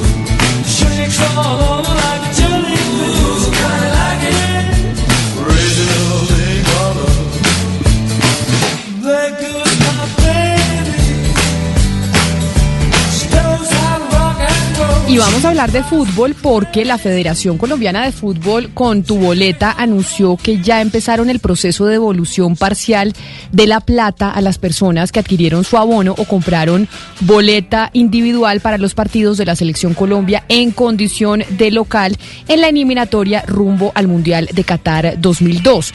2022, pero como estamos en pandemia, pues no se va a poder hacer eh, partidos con público, la gente no va a poder ir al estadio, entonces anunciaron ya que van a devolver la plata. ¿Cómo va a ser ese procedimiento? Si usted compró el abono, para que sepa exactamente qué es lo que tiene que hacer, nos acompaña Héctor Barrera, que es el jefe de comunicaciones de tu boleta. Señor Barrera, bienvenido, gracias por estar con nosotros. Hola Camila, muchísimas gracias a ustedes por esta invitación. Bueno, en principio, ¿cuántos partidos iban a hacer? Empezaron a vender boletas para cuántos partidos que íbamos a tener de local aquí en Colombia con miras al Mundial eh, de Qatar 2022. Pues mira, inicialmente lo, lo que teníamos presupuestado era vender toda la temporada de la, de la, de la eliminatoria. No tengo exactamente el número cuántos eran, era creo que aproximadamente unos nueve partidos. Eh, eso era lo que íbamos a, a vender desde tu boleta, los partidos oficiales para las eliminatorias para el Mundial de Qatar. ¿Y alcanzaron a vender cuántas boletas y para cuántos partidos? Alcanzamos a vender eh, los abonos y alcanzamos a vender las boletas para el partido de Colombia versus Venezuela. Entonces, a partir de ese momento en que arranca la, la, la pandemia, eh, pues tuvimos que guardar un tiempo de prudencia para saber qué iba a pasar. A, a medida que fuimos eh, viendo lo que se, lo que se estaba eh, gestando, la Federación Colombiana de Fútbol dio la orden que iniciáramos desde marzo el proceso de evolución para la boletería individual. Y eh, a partir de la semana pasada, cuando ya se divulgó que definitivamente no se iba a poder hacer ese primer partido con público, entonces se autorizó la devolución parcial de, para los abonados del partido Colombia versus Venezuela. Señor Barrera, pero eh, a ver, eh, ¿cómo sería esa devolución eh, según los métodos de pago? Es decir, ¿es lo mismo las personas que pagaron en efectivo o tarjeta débito y esa devolución sería en, en los puntos de venta o también puede ser, eh, digamos, mandando la plata porque hay personas pues que usted sabe que en este momento pues eh, tienen alto riesgo y no pueden estar en lugares eh, donde haya filas o muchas personas? Claro, esa pregunta es súper importante porque precisamente por lo que tú dices en este momento, los mismos puntos de venta de tu boleta tienen restricción y no están funcionando en su, en su totalidad. Entonces, para esto hemos ideado un plan de contingencia para poder avanzar con el proceso. Entonces, te lo voy a explicar muy eh, detalladamente. Y lo primero que debe hacer cualquier persona que haya comprado, independiente de que sea boleta individual o abono, es crear su diligenciar su solicitud. ¿Cómo puede diligenciar la solicitud? Debe ingresar a www.tuboleta.com y nosotros dentro de la página tenemos una sección que se llama PQRS. Dando clic en esa sección de PQRS se inicia el diligenciamiento del formulario para la solicitud de la devolución, bien sea para los que compraron boletas individuales o para los que compraron abonos. Una vez se diligencia ese formulario, eh, aproximadamente en unos 30 días hábiles se le contesta cómo va a ser la devolución. Así que, claro, lo, que tú dices es muy importante. Yo compré con tarjeta crédito, yo compré con, con, con efectivo. ¿Cómo lo vamos a hacer? Si compraste con tarjeta crédito, la devolución se carga eh, automáticamente a tu, al saldo de tu tarjeta de crédito. Si la, si la compra la hiciste con tarjeta, con efectivo, nosotros eh, iniciamos una mm, alianza con Efecti.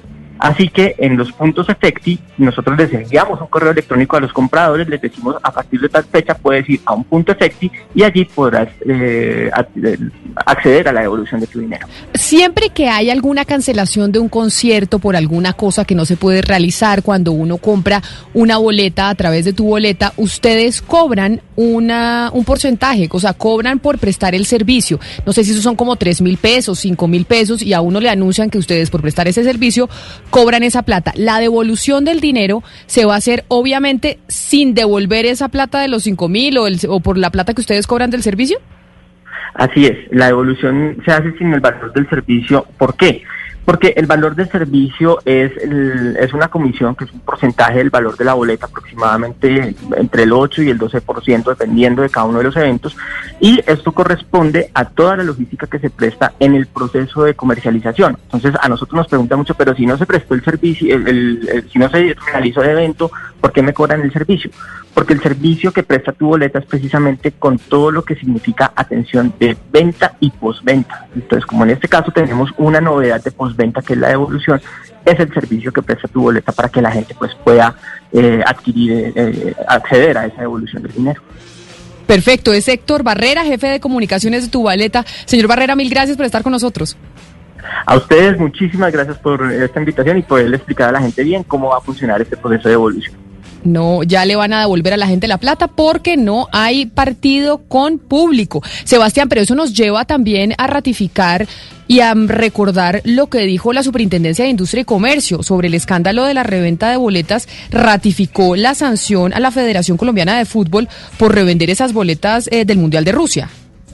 Sí, Camila, eh, Andrés Barreto, que recordemos es el superintendente de Industria y Comercio, pues ha seguido un poco la espiral que le dejó eh, Robledo, el anterior superintendente de esta investigación, en la que pues ratifica y comprobó que existió una existencia de un entramado ilegal entre la federación y las empresas Ticket Ya y, Ti- y Ticket Shop. Eh, la federación ha tratado de desestimar todas las pruebas que hay en su contra, pero Barreto lo que hace, Camila, es ratificar sanciones disciplinarias eh, a personas jurídicas y personas naturales. Las personas jurídicas son la Federación Colombiana de Fútbol, 16 mil millones, Ticket Ya, 45 mil millones y a Ticket Shop eh, eh, quedó ex- exonerado porque ha tenido bene- beneficios por colaboración y personas naturales que eh, también tienen que pagar multas, Ramón Yesurum, el presidente, Álvaro González Alzate y bueno, y todo, todo este combo de dirigentes, Camila. Pero ahí, ahí le pregunto una cosa, porque el presidente de la Federación Colombiana de Fútbol, Ramón Yesurún, según dice la Superintendencia de Industria y Comercio, tiene que pagar una multa de 304 millones de pesos. Luis Bedoya tiene que pagar 262 millones de pesos. El expresidente de la DIMAYOR, Jorge Perdomo, tiene que pagar 90 millones de pesos. Y entonces, ya que los sancionaron, que van a tener que pagar esa plata, que este es el juicio, digamos, en la superintendencia, yo no sé si se está adelantando uno penal, ¿qué va a pasar con la federación? ¿Va a seguir Ramón Yesurún al frente de la federación o eso cómo funciona, Sebastián? Pues Camila, acuérdese que el otro día hablamos con Lucena, con el ministro eh, del Deporte, y ellos están muy a, la expectativa, respetuosos de, pues, de las dirigencias disciplinarias y judiciales que se estén adelantando. Y usted sabe que la FIFA es muy celosa con que en los países los gobiernos se metan, eh, metan sus uñas en el fútbol. Pero eh, Lucena sí nos dijo que si tienen que actuar y si tiene que haber como una suerte de comité ad hoc temporal, lo van a hacer.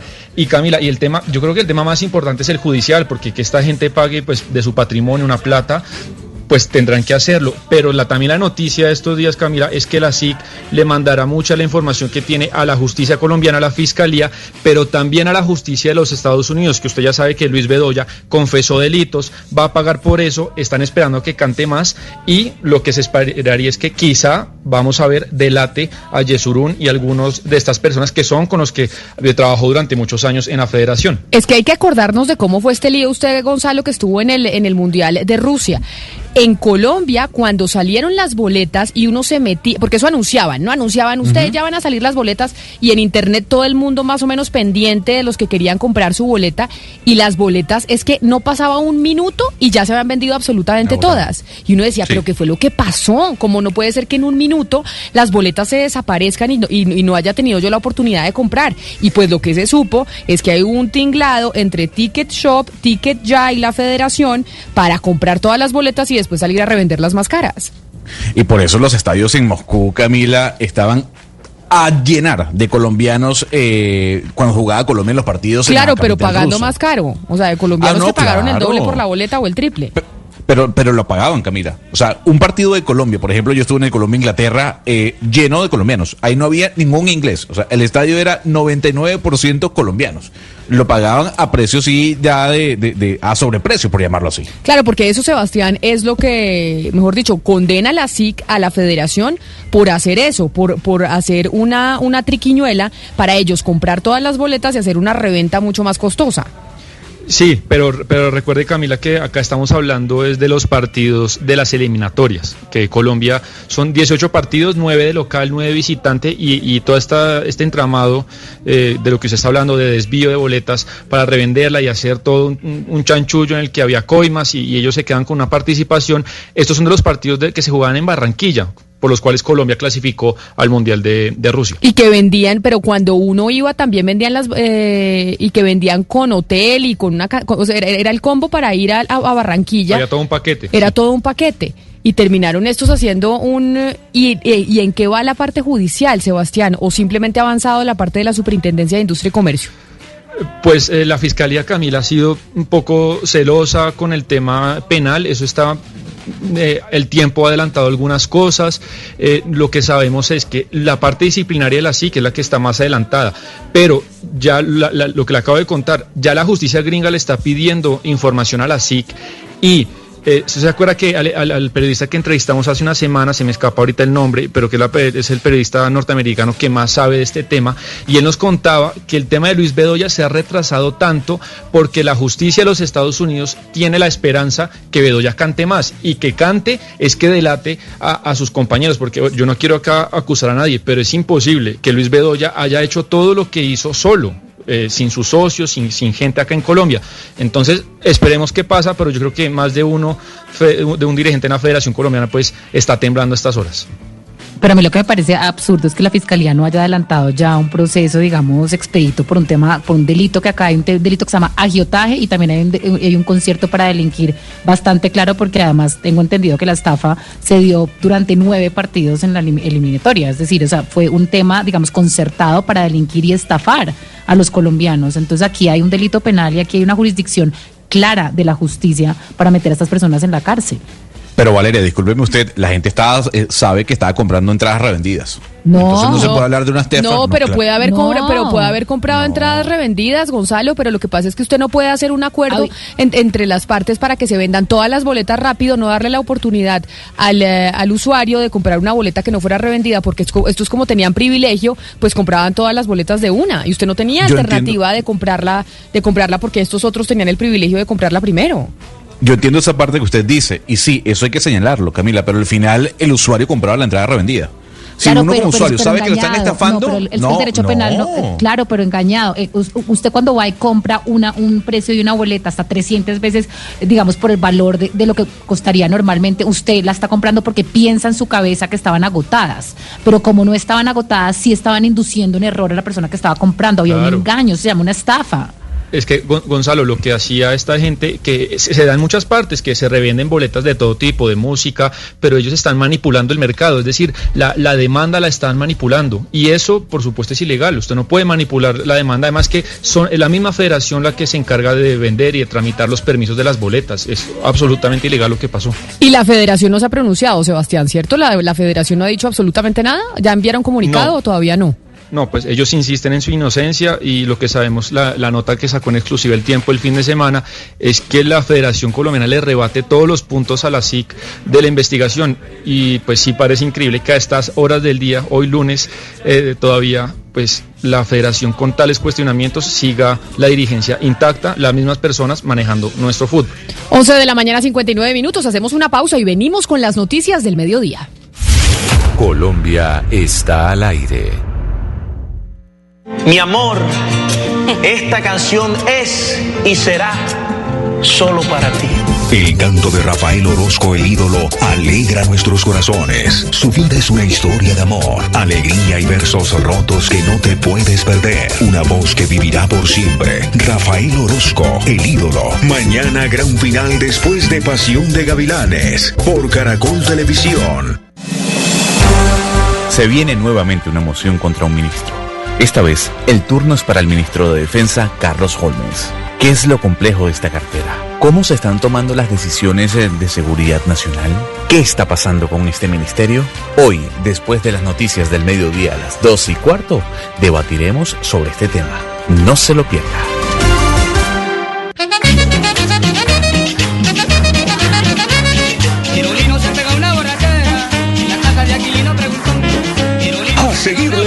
Al escamoso, Pedro el Escamoso. Este miércoles después de Pasión de Gavilanes, un lanzamiento máximo. Tú nos ves, Caracol TV. Hola, soy Toya Montoya. Quiero invitarte a que recorras conmigo los 10 destinos de Colombia que junto a Caracol Televisión visitamos en Viajeros por Naturaleza, una serie web que explora los tesoros naturales más sorprendentes del país. Acompáñame y encuentra tu destino en viajerospornaturaleza.com.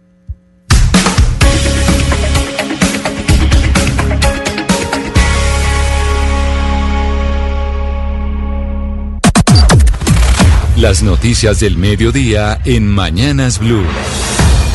Son las 12 del día, un minuto, y es momento de que usted se actualice en Blue Radio de lo que está pasando con las noticias de Colombia y el mundo. Don Eduardo Hernández, buenas tardes. Hola, ¿qué tal? Muy buenas tardes, Camila. Le tengo noticia con relación a la llegada de otros dos viajeros que entraron a Colombia provenientes de Cancún, a pesar de haber dado positivo con COVID-19. Estas son dos personas aparte de las tres que conocimos la semana pasada. La aerolínea que los transportó es Wingo.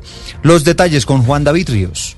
Así lo confirmó el secretario de Salud Alejandro Gómez, en donde al parecer son dos colombianas que venían de Cancún con prueba molecular o PCR positivo, que se suman ya a los tres casos que llegaron la semana pasada de España, Perú y México. Escuchemos al secretario. Porque esto demuestra una falta de compromiso. Primero, de las personas, de los viajeros que teniendo una prueba positiva, no obstante tener una prueba positiva, abordaron un vuelo internacional. Además, hace también un llamado a las aerolíneas por permitir que estas personas, conociendo los resultados del laboratorio, se les deje abordar al avión. La Secretaría de Salud reitera que para entrar al territorio nacional se deben tener los resultados PCR negativos con máximo de 96 horas de anticipación. Si queremos que la nueva realidad nos permita reanudar la vida desde el punto de vista productivo y laboral, incluyendo los vuelos internacionales, tenemos que ser supremamente estrictos y esto no nos puede volver a pasar. Y la Secretaría de Salud informa que ya se ordenó el seguimiento y el aislamiento inmediato de estas viajeras que entraron por el aeropuerto El Dorado.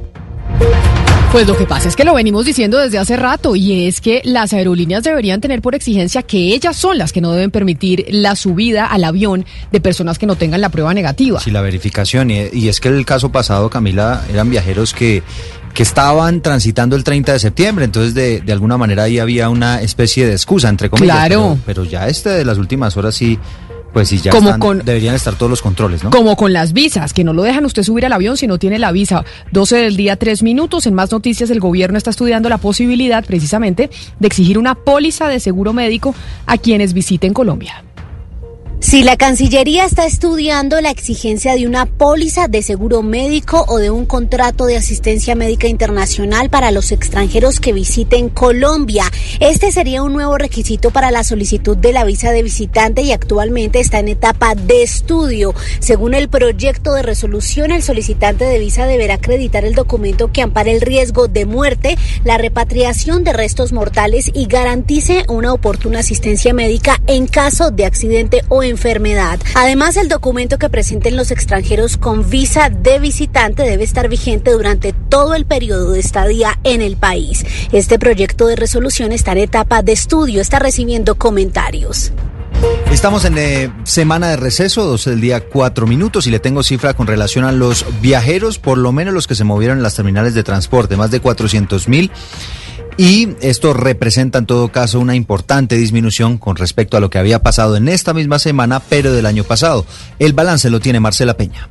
Y es que según la Supertransporte, la caída en el número de pasajeros transportados es del 66%, porque el año pasado para esta fecha ya habían salido 1.190.396 personas en el transporte público. Hay que tener en cuenta, sin embargo, que estas cifras son mucho mejores que las de cualquier momento anterior en la pandemia. Por ejemplo, más del doble de pasajeros se movilizaron este fin de semana que los que habían salido de las ciudades el pasado 28 de agosto. 12 del día, 5 minutos y Colombia va a cambiar de estrategia en materia de préstamos para llegar a un mayor número de pequeños negocios que han sido afectados por la crisis. El viceministro de Hacienda, Juan Pablo Zárate, dijo que se viene un revolcón que va a permitir que las empresas que hoy son informales puedan acceder a esos recursos. Vamos a dar incentivos en términos de subsidiar más las garantías a aquellas empresas que entrando eh, y de empresas y personas que entrando en las líneas del Fondo Nacional de Garantías en el proceso accedan a la formalidad, bien sea a través del PILA o bien sea en cada línea a través del PILA o a través del acceso al régimen simple. Mañana se acaban las multas pedagógicas y comienzan las económicas para quienes violan el pico y placa en Bogotá. Cerca de 1.500 conductores han pagado para no tener esa restricción y casi 10.000 se inscribieron para transportar tres personas o más en sus vehículos y obviamente evadir así el pico y placa. José Luis Pertus. Buenas tardes, pues regresa el pico y placa en Bogotá a partir de mañana con comparendo y mil agentes de tránsito estarán en las calles de la ciudad garantizando el cumplimiento de la medida. La Secretaría de Movilidad de la capital informó que ya hoy culmina en 15 días de pedagogía y que para esta semana 9.592 personas se han inscrito para la modalidad de carro compartido que los exonerará de multas aún en horas pico. Recuerde que si infringe el pico y placa deberá pagar una multa de 439.800 pesos y que si se compromete a movilizarse de manera sostenible con el carro compartido y no lo cumple, le será inmovilizado el vehículo y deberá pagar una sanción de seis meses para volver a inscribirse en la página de la Secretaría de Movilidad. 12 del día, 6 minutos. Gracias, José Luis. Y el procurador Fernando Carrillo cree que la confesión de las FARC frente a su responsabilidad en el asesinato del líder conservador Álvaro Gómez Hurtado es una gran oportunidad para que la Justicia Especial para la Paz, JEP, se articule con la justicia ordinaria. Rocío Franco. El Procurador General de la Nación, Fernando Carrillo, se ha pronunciado frente a la aceptación por parte de las FARC de la responsabilidad por el crimen de Álvaro Gómez Hurtado. Él ha señalado a través de, su cuenta de Twitter que la JEP tiene la obligación de investigar e ir más allá del dicho de los jefes de las FARC. Añade además que el caso del magnicidio de Álvaro Gómez es una gran oportunidad para la articulación entre la justicia ordinaria y la jurisdicción especial para la paz. De esta manera, pues se le pide a la JEP que valore todo lo señalado por parte de los antiguos jefes de las FARC. Rocío Franco, Blue Radio. Y a propósito de la Procuraduría, gracias Rocío, les contamos que hay molestia en el Ministerio Público por posibles maniobras dilatorias de los abogados de los patrulleros que están enfrentando el juicio disciplinario por la muerte de Javier Ordóñez. La audiencia se suspendió y se retomará hoy a las 2 de la tarde. Michel Quiñones. Una vez más, los patrulleros Harvey Damián Rodríguez y Juan Camilo Lloreda, investigados por la muerte del abogado Javier Ordóñez, llegaron pidiendo aplazamiento en la audiencia en la que hoy su defensa debe exponer cuáles son las pruebas que usará en el proceso disciplinario. Fray Segura Romero, abogado de Juan Camilo Lloreda Cubillos, llegó asegurando que no conocía el proceso. El abogado Gelman Rincón expresó su molestia, pues dijo desde el jueves se les envió el expediente. Si por algo se ha preocupado esta Procuraduría Delegada, es por garantizarles el debido proceso y es más porque tengan elementos para eh, ejercer el derecho de defensa que les asiste. Finalmente, el procurador suspendió la diligencia hasta las 2 de la tarde para que el abogado se ponga al tanto del proceso. Y un juez dio casa por cárcel a un hombre acusado de ser el presunto asesino de dos policías en el departamento del Meta, Daniel Beltrán. Se trata de Peter Eduardo Mosquera Ariza, señalado de ser el principal sospechoso de asesinar a dos uniformados de la SIGIN de la policía en el municipio de Guamal en el Meta. Cuando luego de atender el asesinato de José Vicente Riveras, paramilitar de las AUC y quien habría perdido la vida al parecer en el juego peligroso conocido como la ruleta rusa y donde también habría resultado herido un extranjero de nacionalidad serbia, el intendente Esteban Rodríguez y el patrullero Freddy Reyes fueron atacados llegando al lugar de los hechos donde estaban recolectando pruebas para la investigación. Luego de la entrega voluntaria de Peter, una juez del municipio de Puerto Rico le dictó medida de aseguramiento domiciliaria, decisión que será apelada en las próximas horas por la Fiscalía.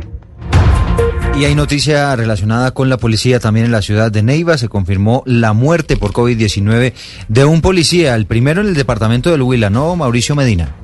En Neiva se confirmó el fallecimiento por COVID-19 del patrullero Joan Andrés Rivera, quien fue diagnosticado el pasado 28 de septiembre positivo para el virus. El uniformado, que estaba en su sexto día de aislamiento, se convirtió en el primer policía que fallece en el Huila a causa de la enfermedad. El coronel Héctor Ruiz, comandante operativo de la Policía Metropolitana.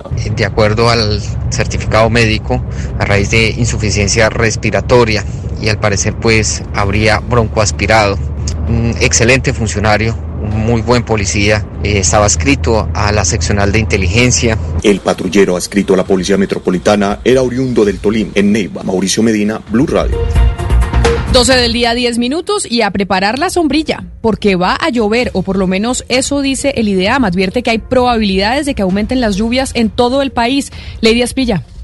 En el Mar Caribe Central se ha formado la tormenta tropical Delta. Según el IDEAM, se espera que esta tormenta tenga una incidencia indirecta en el país. Por esto sugiere a las autoridades que estén atentas al desarrollo de las condiciones meteorológicas en el Mar Caribe colombiano, incluido el archipiélago de San Andrés, Providencia y Santa Catalina, así como también en sectores de las regiones Caribe, Andina y norte de la región Pacífica. También hay probabilidad de que ocurran crecientes súbitas o deslizamientos de tierras en el sur de la Guajira, norte de Santander, Santander, Boyacá, Cundinamarca, Chocó, Risaralda, Caldas y Quindío.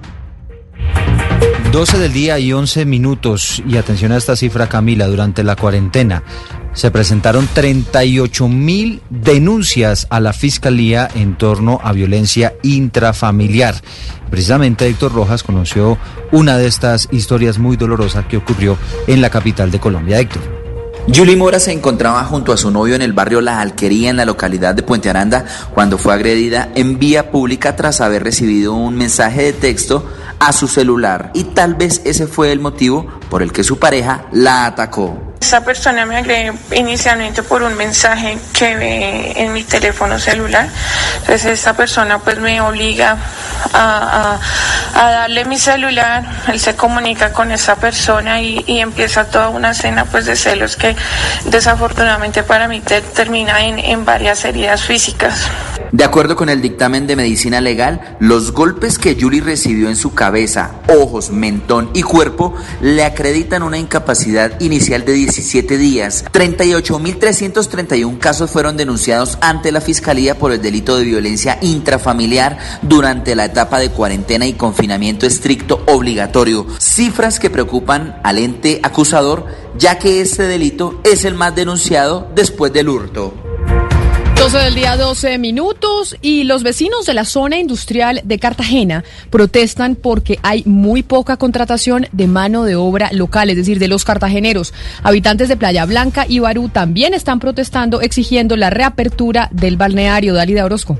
Habitantes de los barrios Ceballos, 20 de julio, Arroz Barato y Policarpa, entre otros, se tomaron durante la mañana de este lunes la vía Mamonal en la zona industrial de Cartagena, exigiendo a las empresas de esta zona contratación de mano de obra local y mayor inversión social. Los manifestantes señalan que pese a estar dentro del área de influencia de esta zona industrial, no son tenidos en cuenta. Antonio Alfaro, presidente de la Junta de Acción Comunal del barrio Policarpa. la gente el derecho al trabajo, que deben elaborar unas políticas públicas encaminadas a ese objetivo. Entonces, hoy es la segunda vez que salimos en el año. A esta jornada de protesta también se sumaron habitantes de Ararca y Santa Ana pidiendo la apertura de Playa Blanca que de acuerdo a las autoridades no se hará por ahora. Y a las 12 del día, 13 minutos, el Valle del Cauca es una de las regiones del país donde más hay preocupación por el aumento de los casos de COVID-19. En Cali, por ejemplo, ya comenzó el cierre de establecimientos que no están cumpliendo con medidas sanitarias. Víctor Tavares. La discoteca ubicada en el centro de Cali y los otros cinco establecimientos de entretenimiento nocturno para adultos no le exigían los protocolos de bioseguridad a sus clientes. De acuerdo con Jimmy Dranguet, el subsecretario de Inspección y Vigilancia de Cali, estarán cerrados hasta que demuestren que pueden cumplir cumplir con los protocolos. No salvaguardaban la vida de los caleños porque no tomaban temperatura, no habían claras medidas de desinfección, no garantizaban el distanciamiento. Al interior presentaban condiciones de salubridad deplorable según lo certificó la Secretaría de Salud. Entonces, estos establecimientos fueron cerrados de manera indefinida. En las últimas semanas también se han cerrado al menos siete supermercados por incumplir estos protocolos. La noticia internacional. A las 12 del día, 14 minutos, la noticia internacional está en Caracas, en donde Juan Guaidó acaba de negar que se trate de una derrota el fallo del Tribunal de Apelaciones de Londres, que validó el argumento del gobierno de Nicolás Maduro y dejó nuevamente en el limbo el manejo del oro venezolano. Santiago Martínez. Hola, sí, buenas tardes. Para Juan Guaidó, el Tribunal de Apelaciones de Londres solo devolvió el caso al Tribunal Comercial que llevaba originalmente este pedido del oro venezolano para que éste tome de nuevo la decisión de si lo reconocen a él o a Nicolás Maduro como presidente de Venezuela y en base a esa precisión decidir entonces quién puede manejar los 31 lingotes de oro venezolano que están bajo custodia del Banco de Inglaterra. Insistía Juan Guaidó que está seguro de cuál será la respuesta del gobierno británico. El fallo simplemente es la pasada a la instancia ante la cual apeló la dictadura para que ratifiquen quién es el gobierno de facto y de jure. No pone en duda ni, en, ni ningún tipo de riesgo la protección del oro. Va a haber una consulta al gobierno británico de quien reconocen ambas instancias y sabemos que es a nosotros. Más temprano decía Vanessa Newman, la representante de Guaidó en el Reino Unido, que se trata de una decisión de carácter técnico, la que deberá tomar este tribunal comercial para conocerse y que podrá conocerse en un poco tiempo, en una, una o dos semanas, pues insiste ella que se trata solo de ratificar el reconocimiento de Guaidó como presidente encargado de Venezuela. Desde Caracas, Santiago Martínez. La noticia deportiva. La noticia deportiva llega desde Italia porque ya la Federación Colombiana de Fútbol ha confirmado que el arquero del Napoli, David Ospina, está impedido para asistir a la convocatoria debido al aislamiento preventivo a la que está expuesto todo el equipo del sur de Italia. El reemplazo de Ospina será Eder Chaux, el arquero del América de Cali. Además, en pocos minutos debe partir desde Lisboa el vuelo charter con 16 futbolistas, en los que vienen Falcao, James, Muriel, Cuadrado, Zapata, entre otros, y también Carlos Queiroz y su cuerpo técnico para comenzar el viernes las eliminatorias a la Copa Mundo de Qatar 2022.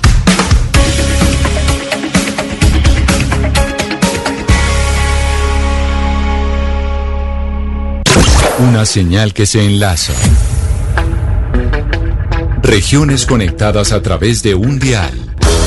A partir de este momento, Oscar Montes, Ana Cristina Restrepo, Hugo Mario Palomar, Valeria Santos, Gonzalo Lázari, Rodrigo Pombo y Camila Zuluaga analizan y debaten. El tema del día. Colombia está al aire. Son las 12 del día, 16 minutos. Les damos la bienvenida a ustedes que se conectan con nosotros a esta hora, después de las noticias del mediodía, aquí en Blue Radio. Y en nuestro tema del día tiene que ver con el ministro de la Defensa, Carlos Holmes Trujillo. Valeria, porque está citado el ministro el miércoles a la Cámara de Representantes a una moción de censura, pero también hay una que está andando en el Senado y es poco común que un ministro tenga dos citaciones similares tanto en Cámara como en Senado. Así es, Camila, es que lo que está ocurriendo alrededor de estas dos mociones de censura, pues es un poco inédito porque nunca había tenido un ministro que enfrentarse a dos mociones de censura, digamos, en un lapso de menos de una semana por hechos distintos. Recordémosle a los oyentes que la moción de censura fue, eh, digamos, instaurada en la Constitución del 91 y es el procedimiento que tiene el legislativo para hacerle control a todos los eh, funcionarios que trabajan en el Ejecutivo, en la rama eh, del Ejecutivo.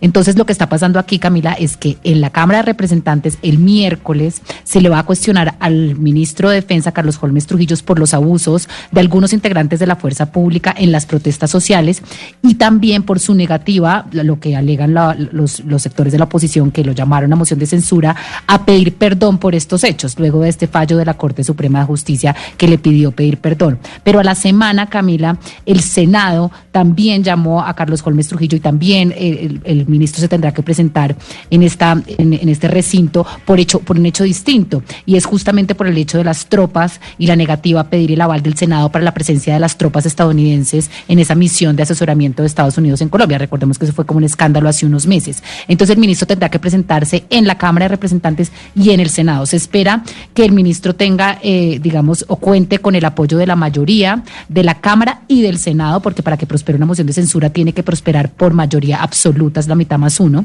Y ya se sabe que el partido de gobierno, el Centro Democrático, Democrático y el Partido Conservador dieron su aval y su apoyo al ministro de Defensa. Se espera que así lo hagan también Cambio Radical, el Partido de la U y el Partido Liberal, Camila. Entonces, pues si bien va a ser un, terremoto político, se espera que el, el ministro de Defensa tenga y cuente los votos para salir, digamos, de este tema sin ningún prejuicio. Ana Cristina, ¿y quiénes están citando? Es decir, ¿quiénes citan en Cámara a este debate y quiénes citan en Senado? ¿Quiénes están haciendo, quiénes están, quiénes están promoviendo estos debates? Sí, Camila, en Cámara es eh, Germán Blanco del Partido Conservador y en el Senado es Jorge Enrique Robledo. Y también pues se sabe que Roy Barreras también eh, eh, va a hacer una, un cuestionamiento a la seguridad.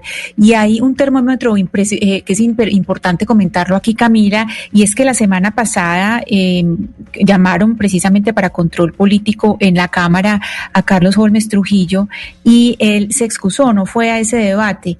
Y cuando no fue, cuando dio la excusa, pues 96 eh, representantes votaron sí y 24 votos no. Entonces eso más o menos nos va mostrando cuál es la realidad de lo que viene. Pero una de las razones por las cuales están llamando, entre otras cosas, como nos lo explicaban Valeria y Ana Cristina, al ministro de la Defensa, Carlos Holmes Trujillo, a esta intención de moción de censura, es porque consideran que no pidió perdón suficiente. Esto fue lo que dijo el ministro Carlos Holmes Trujillo públicamente cuando estaba cumpliendo la orden de la Corte Suprema de pedir perdón. Y esto es lo que muchos consideran que no fue un perdón verdadero. El Ministerio de Defensa Nacional se permite reiterar a la opinión pública que el 11 de septiembre de 2020, el ministro de Defensa, en un acto espontáneo, sincero, transparente y respetuoso, ampliamente difundido, señaló que la Policía Nacional pide perdón por cualquier violación a la ley o desconocimiento de los reglamentos en que haya incurrido cualquiera de los miembros de la institución. Esa espontánea expresión de perdón se refiere a cualquier violación a la ley en cualquier tiempo en que haya incurrido cualquiera de los miembros de la institución, respetando el debido proceso que le asiste a cada uno de los miembros de la fuerza pública. Eso fue lo que dijo el ministro de la Defensa, Carlos Holmes Trujillo, cumpliendo la orden de la Corte Suprema de Justicia, pero hay quienes consideran que eso no fue una pedida de perdón. Le estamos preguntando a los oyentes a través de nuestra cuenta en Twitter si creen que debe prosperar la moción de censura contra Carlos Holmes Trujillo o no. La hacemos en Twitter además porque este fin de semana hubo un hashtag estamos con Carlos Holmes, hay otro hashtag estamos en contra, etcétera, etcétera. De 1.413 personas que han votado hasta el momento durante la última hora, sí dice el 67.7% y no dice el 32 ciento. Igual como pues ya mencionábamos, es bien difícil que esta moción de censura prospere porque la mayoría está con el eh, con el ministro. Sin embargo, si hay una crisis en la cartera de defensa y eso lo venimos lo venimos viendo en este gobierno porque ya al ministro eh, Botero le hicieron también una moción y posteriormente pues lo retiraron de su cargo. Por eso nos acompañan dos exministros de defensa para hablar sobre esa cartera. El primero de ellos es Gabriel Silva, exministro. Mil gracias por estar con nosotros. Bienvenido a Mañanas Blue. Camila, muchísimas gracias por invitarme a ese tema tan importante para el país y, muy agradecido de estar con usted y con su equipo y con su audiencia. Exministro, le voy a hacer una primera pregunta que también le voy a hacer al exministro de Defensa Rodrigo Rivera y es ¿por qué, creen, ¿por cree usted que en, estos últimos dos años esta cartera, la de defensa, que pues era la que muchos anhelaban, porque es una cartera muy importante en un país como el nuestro, que ha vivido en conflicto, pues ha estado en semejante crisis? Es que primero tuvimos al ministro Botero y ahora tenemos al ministro Carlos Holmes y los dos citados a debates de moción de censura en el Congreso. Pues Camila, yo creo que el problema, como usted lo dice, no son los ministros en sí mismos. Los ministros representan una forma de ver la política de seguridad. La forma en que este gobierno se ha aproximado a la política de seguridad es muy equivocada. Es muy equivocada primero porque se ha permitido la, el fraccionamiento, la división de la fuerza pública. Todos sabemos, y no es simplemente de oídas, que hay un gran sector de la fuerza pública que está motivado políticamente y relacionado con sectores del uribismo y eso pues crea una, una politización de la fuerza pública que es altamente inconveniente y creo que le quita autoridad a los ministros que aparecen más bien como administradores y no como responsables políticos de la seguridad nacional. La otra cosa que diría es que el presidente, que es el comandante en jefe de toda la fuerza pública, se ha como aislado del tema. El presidente no responde por sus militares, no responde por sus ministros, y si no hay liderazgo del presidente y ejemplo del presidente, la política de seguridad se, se desvanece y la verdad es que a la fuerza pública hay que darle ejemplo, hay que darle disciplina y hay que saberla mandar. Y eso no se está viendo en este gobierno. Esa misma pregunta quiere hacérsela a usted dándole la bienvenida, exministro de Defensa Rodrigo Rivera. Gracias por acompañarnos. Y es, ¿por qué la crisis de esa cartera en estos últimos dos años? ¿O si cree usted que hay crisis? Sí, buenas tardes, eh, Camila, y un saludo muy especial a, a mi amigo Gabriel Silva y a todos los periodistas de la mesa de trabajo y a la audiencia. Eh, bueno, eh, creo que el, el, Ministerio de Defensa está resultando ser eh, institucionalmente una especie de víctima de la polarización política que estamos sufriendo. hay que recordar que hace unos 30 años venimos teniendo ministros de defensa civiles, marcando una línea de, dirección, de supervisión por parte del, del, poder civil sobre, sobre el poder militar eh, después de muchas décadas en donde eh, buena parte de las Fuerzas Armadas estuvieron más allá de lo conveniente inmersas en la controversia política del país. Eh, pero el regreso a la conducción civil del Ministerio de Defensa ha coincidido con la necesidad de que esa conducción esté en alto grado sustraído de la, de la coyuntura partidista y electoral. Y desgraciadamente eso se ha perdido durante estos últimos dos años el gobierno ha tenido eh, un modelo político de, unidad o de convergencia entre sectores de gobierno y de oposición en temas básicos institucionales del Estado. La, polarización se ha, se ha profundizado y esto es eh, muy malo en muchos frentes, pero es especialmente inconveniente en el frente de la defensa nacional, donde el ministro de Defensa está manejando uno de los mayores presupuestos del Estado toda la inteligencia del Estado y las Fuerzas Armadas, los hombres a los que la democracia colombiana les ha confiado el monopolio del ejercicio del poder armado en nuestra sociedad para defender a todos los colombianos. La noticia del momento en Blue Radio. Me disculpa, exministro Rodrigo Rivera, pero tenemos noticia del momento. Ya seguimos con usted 12 del día 26 minutos. Se acaba de decidir lo que tiene que pasar con el juicio del expresidente Álvaro Uribe Rocío Franco. Finalmente, ¿por qué ley se va a seguir la investigación del exmandatario? Pues la Sala Plena de la Corte Suprema de Justicia acaba de ratificar la competencia de la juez 30 de control de garantías que llegaba, que, que venía eh, tomando este caso y será ella la que deberá resolver la solicitud de libertad hecha por la defensa del ex Álvaro Uribe Vélez a considerar que esa medida de es totalmente inconducente. Así las cosas, el proceso debe continuar bajo la ley 906 del 2004. Esto es el nuevo sistema penal acusatorio, teniendo en cuenta que el inicio de la investigación fue en el 2018 y por eso se considera que la juez 30 tiene la competencia completa para actuar dentro de ese caso. Así que volverá la juez que tenía la investigación, que tenía el proceso, y ese proceso retornará entonces, retornará el expediente total hacia ella para que tome las determinaciones del caso. Rocío Canco, Blue Rocío, una pregunta antes de que se vaya, y entonces dentro de cuánto más o menos tendrá que definir la juez si deja o no en libertad al eh, expresidente Álvaro Uribe ya ella recibiendo la notificación de la determinación, en cualquier momento ella podría llamar a una nueva audiencia para definir esta situación. Gracias, Rocío. 12 del día, 27 minutos. La noticia del momento a esta hora. Ya la Corte Suprema de Justicia tomó una decisión en el caso del expresidente Álvaro Uribe y será la juez la que tiene que decidir si sigue privado de su libertad o no el exmandatario. Lo Valeria pues una noticia muy importante, creo que el país entero estaba esperando esto y se espera pues ya que la juez había dicho, la juez de control de garantías había dicho que, la que, que, tenía que seguirse por la ley, el proceso tenía que adelantarse por la ley 906 del 2004. Lo que sigue Camila es que pidan la libertad y que probablemente se la otorguen. Pero yo quería preguntarle al exministro... Eh, Pero me, permite hacer un comentario, Valeria, antes sobre el tema de la noticia sí, claro que sí. momento?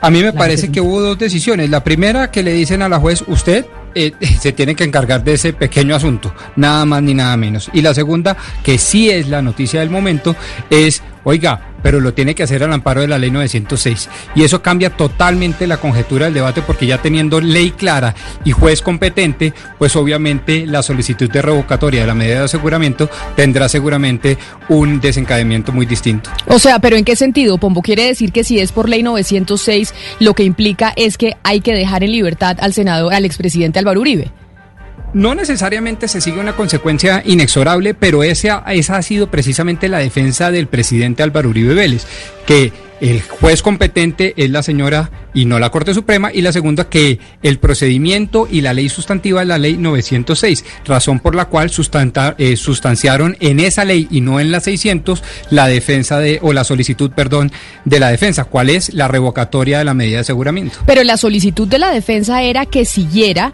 el proceso en ley 906. Lo que quiere decir es que la Corte Suprema de Justicia le da la razón a los abogados del expresidente Álvaro Esa es la noticia.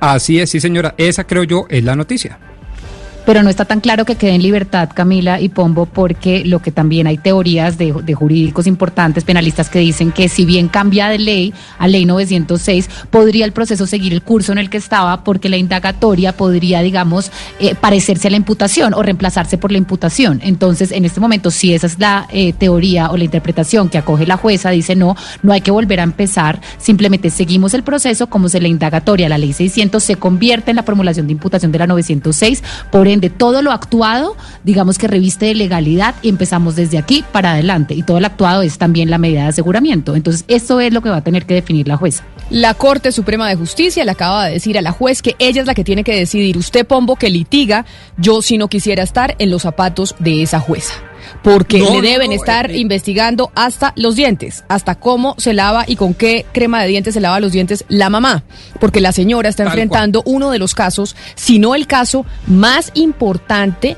que se está llevando a cabo en estos momentos en Colombia. La señora se, sienta enfrente del expresidente Álvaro Uribe, se sienta en, a través de Zoom, se sienta enfrente de los abogados de los más importantes penalistas del país y tomando una decisión trascendental y por esa razón fue que ella dijo que decida la Corte y que la Corte me diga qué hacer para yo no quedarme sola en este chicharrón. Y la Corte le dice, no señora juez, le toca a usted. Exactamente, tal cual. Usted no lo ha podido haber dicho mejor. Así es. Ahora sí, sigamos con nuestros invitados, que les pido una disculpa. Los exministros de Defensa, Gabriel Silva Luján y también Rodrigo Rivera, hablando de la moción de censura, Valeria, que se le viene al ministro Carlos Holmes Trujillo, primero en la Cámara de Representantes. It's time for today's Lucky Land horoscope with Victoria Cash. Life's gotten mundane, so shake up the daily routine and be adventurous with a trip to Lucky Land. You know what they say. Your chance to win starts with a spin. So go to LuckyLandSlots.com to play over 100 social casino-style games for free for your chance to redeem some serious prizes. Get lucky today at LuckyLandSlots.com. Available to players in the U.S., excluding Washington and Michigan. No purchase necessary. VGW Group. Void where prohibited by law. 18 plus. Terms and conditions apply. Y es que Camila, yo quiero preguntarle al exministro Rivera, porque lo que hemos visto también es que esa cartera de defensa se está utilizando como un trampolín con fines políticos para llegar a la presidencia. Y creo que esto lo empezó, digamos, a instaurar el presidente eh, Juan Manuel Santos en el momento en que tuvo, un, eh, digamos, una gestión en esta cartera exitosa y logró, digamos, hacer el trampolín a la presidencia de la República. ¿Usted cree que eso es lo que está ocurriendo? Que en estos momentos, pues vimos a, al señor Pinzón también un poco utilizarla con fines políticos y ahora estamos viendo a Carlos Holmes Trujillo, pues evidentemente con una finalidad política utilizar esta cartera para hacer el trampolín a la presidencia de la República? Bueno, eso es muy malo. Eh, la cartera de defensa es muy poderosa, pero al mismo tiempo implica grandes responsabilidades y también grandes limitaciones, porque es el único ministerio bajo el cual, repito, están todas las Fuerzas Armadas legítimas del Estado. El monopolio del ejercicio de la fuerza está bajo la sombrilla del ministro de Defensa. No ocurre aquí como en otros países, que por ejemplo la policía está bajo el Ministerio del Interior, pero las fuerzas militares bajo el Ministerio de Defensa. Aquí todo está concentrado bajo la dirección, el control, la disciplina, la coordinación del Ministerio de Defensa. Entonces hay un gran poder, hay grandes responsabilidades, no solamente frente a, a los sectores que apoyan el gobierno, sino también frente a los sectores de oposición, a los sectores sociales, a la sociedad civil organizada, hay gran responsabilidad frente a las otras ramas del poder público a las cuales también tiene que procurársele las condiciones de seguridad para que funcionen, empezando por la por la rama judicial y por el por el magisterio de los de los de los jueces, que es un magisterio moral, pero siguiendo con con el manejo de toda la inteligencia del Estado. ¿Cuáles son las limitaciones que esto implica? Implica que el ministro de Defensa, eh, a diferencia incluso de otros compañeros de gabinete, de otros ministros, pues no tiene la libertad retórica de tuitear o de responder o de decir frases eh, como otros que tienen un matiz político mucho más marcado podrían tener. Tiene que abstenerse, tiene que hacer un ejercicio de, de, de, limitarse y de abstenerse para poder cumplir adecuadamente con ese, con ese magisterio del Ministerio de Defensa. Al principio de esta entrevista, el exministro Silva nos decía que es más la forma de ver la política de seguridad y que eso es la crítica o estas mociones de censura. Entonces yo le pregunto, exministro Silva, si será entonces que, cualquier persona que entonces llegue al cargo mientras Duque esté de presidente va a ser sometido a este, a este tipo de moción de censura. Es decir, no hay una posibilidad eh, de cambiar, porque digamos en el caso de Holmes Trujillo yo también veo ahí algo de soberbia. Bueno, yo creo que el, patrón que estamos observando es eh, demasiado consistente en el tiempo. Si ustedes miran, tenemos las mociones de censura contra el ministro Botero, que fueron varias de hecho, algunas prosperaron, otras no, pero los hechos ya en el terreno de la seguridad pública pues han, eh, han demostrado que no hay un verdadero control civil sobre la fuerza pública. Ustedes recuerdan que las eh, masacres, las violaciones por parte de soldados del Ejército Nacional, los abusos de la policía, todo esto ha ido conformando un patrón que eh, desemboca en el reconocimiento de que las, eh, las políticas no están funcionando y por lo tanto los responsables de esas políticas, que son ante todos los ministros, y coincido totalmente con Rodrigo que aprovecho para saludarlo, eh, pues eh, los ministros tienen que responder. Desafortunadamente, el cambio de ministro no está cambiando la política, porque no hay política en el fondo. Tenemos un gobierno que ha renunciado a conducir a la fuerza pública. Y en esa medida, pues las consecuencias de las que estamos viendo. Pero yo le pregunto, yo le pregunto una cosa, exministro Gabriel Silva, y también la misma pregunta se la quiero hacer al eh, exministro Rodrigo Rivera, y es, ustedes estuvieron en ese puesto, ustedes tuvieron ese cargo. ¿Qué habrían hecho ustedes el día que se conoció ese video del abogado Javier Ordóñez? ¿Qué fue lo que hizo que le exigieran al eh, ministro Carlos Holmes Trujillo que pidiera perdón? Ustedes están en esa cartera, ¿cuál habría sido su respuesta? ¿Cuál habría sido su actitud distinta a la que tuvo el, el ministro? Ministro Carlos Holmes? Camila, yo creo que, la responsabilidad principal que tiene un ministro civil es que los desafueros de la fuerza pública sean castigados, que asuma la vocería de la sociedad, no de los militares o de los policías. Cuando hay casos pues aberrantes como este y como otros, es eh, obligación, responsabilidad principal del ministro y a, Rodrigo y a mí nos correspondió muchas veces tener que actuar de manera muy firme cuando se les iba la mano a nuestros subalternos. Y creo que eso es lo que no se ha visto. Hay una especie de tolerancia que es muy mala para la fuerza pública. Miren el desprestigio que está viviendo la fuerza pública por falta de conducción civil y por falta de disciplina y de hacerlos responder a las personas que, que son las responsables por los actos y, el, y además la soberbia de no pedir disculpas y, y pedirles de manera velada y casi que burlona.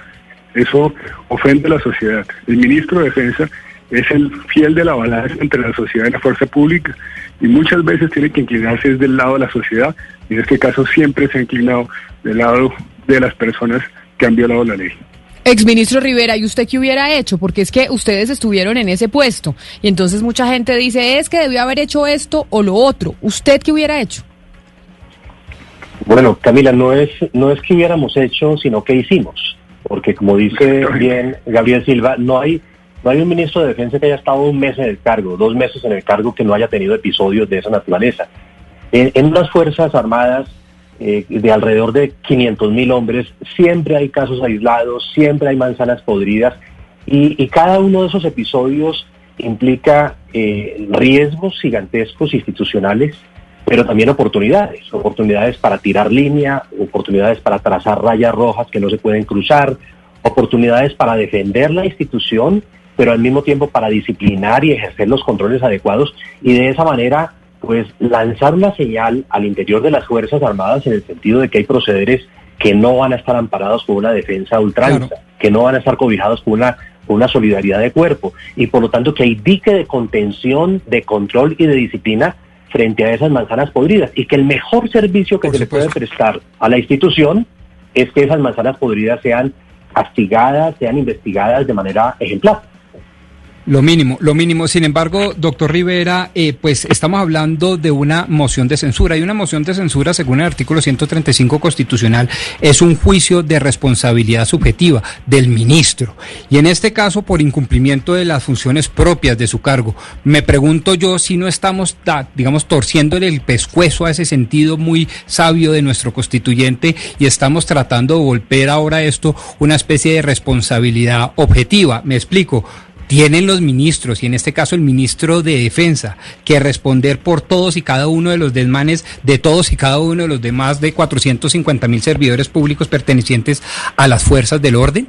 Esa es una pregunta que se la hago en su condición de exministro, porque a mí me parece un tanto exagerado y por lo tanto injusto tratar de volver un juicio de responsabilidad subjetiva por incumplimiento de funciones propias del cargo a uno de responsabilidad objetiva por todos los desmanes que sin duda los hay, de manzanas podridas que sin duda los hay en las fuerzas del orden. No, un, ministro de Defensa no se va a caer ni va a tener un juicio de reproche porque ocurran episodios de esta naturaleza al interior de, la institución, a menos que se vuelvan sistemáticos y que haya un, patrón de desidia, de negligencia, o en el reclutamiento, o en la selección, o en la formación, eh, o, o, en la manera de contener esta clase de episodios. Pero un ministro de Defensa sí tiene que responder y dar la cara por la manera como institucionalmente reaccione frente a esta clase de retos. La reacción no puede ser la de la defensa ultranza de las Fuerzas Armadas, eh, sino que tiene que ser la de establecer que claramente hay líneas rojas que no se pueden cruzar, claramente hay procedimientos internos que se tienen que se tienen que activar para defender la propia solidaridad de las Fuerzas Armadas. Y por cierto, mire... O sea, si le entiendo bien... Sí. Si le entiendo bien, qué pena lo interrumpo, señor ministro, para que me quede clara la idea. Usted lo que dice en últimas es que sí podría prosperar la moción de censura toda vez que eh, pues encontró una especie de patrón de desidia por parte del ministro Carlos Holmes Trujillo en relación con los hechos de violencia que se han perpetrado recientemente. ¿Entiende? Lo que estoy diciendo es esto. Mire, el ministro de Defensa tiene bajo su dirección y control el Ejército, la Fuerza Aérea, la Armada Nacional y la Policía Nacional. Entre esas instituciones hay solidaridad de cuerpo, que es positiva, es parte de, la fortaleza institucional. Entre esas instituciones también hay celos y hay competencia, eh, que también es positiva, pero, pero no se puede dejar desbordar. Cuando ocurren estos episodios, la, la, primera línea de reacción tiene que ser el comandante de la respectiva fuerza, o en este caso el director de la Policía Nacional, con el respaldo del ministro. No puede ser el comandante de las fuerzas militares llamando la atención al director de la Policía Nacional. Eh, y, incluso ellos son muy sensibles a, la, a, las admoniciones y a los llamados de atención del, propio ministro del Poder Civil. Entonces la función del ministro tiene que ser poner al director de la Policía Nacional a que él mismo, en ejercicio de esa solidaridad de cuerpo, de esa solidaridad de la, de la respectiva fuerza, discipline, controle y establezca las líneas claras de manera que eso fortalezca la institución y no la deteriore. Eso no se ha visto en este caso. Hay que tener mucho cuidado para que el ministro en su vocería pública, en su, en su responsabilidad de comunicar, no sea utilizado por las manzanas podridas para fortalecer su defensa a ultranza, sino que más bien el ministro sea, sea el portavoz de los mejores intereses de la sociedad y del Estado para que esas manzanas podridas sean extirpadas sin perjuicio, sin, sin deterioro de la imagen institucional. Exministro Silva, ¿usted quería decir algo ahí? Sí, si me permiten, gracias Camila. No, yo quería decir que es que no solo estamos hablando de que tenga que responder políticamente por uno o dos hechos, eso es un patrón de comportamiento que desafortunadamente se está consolidando.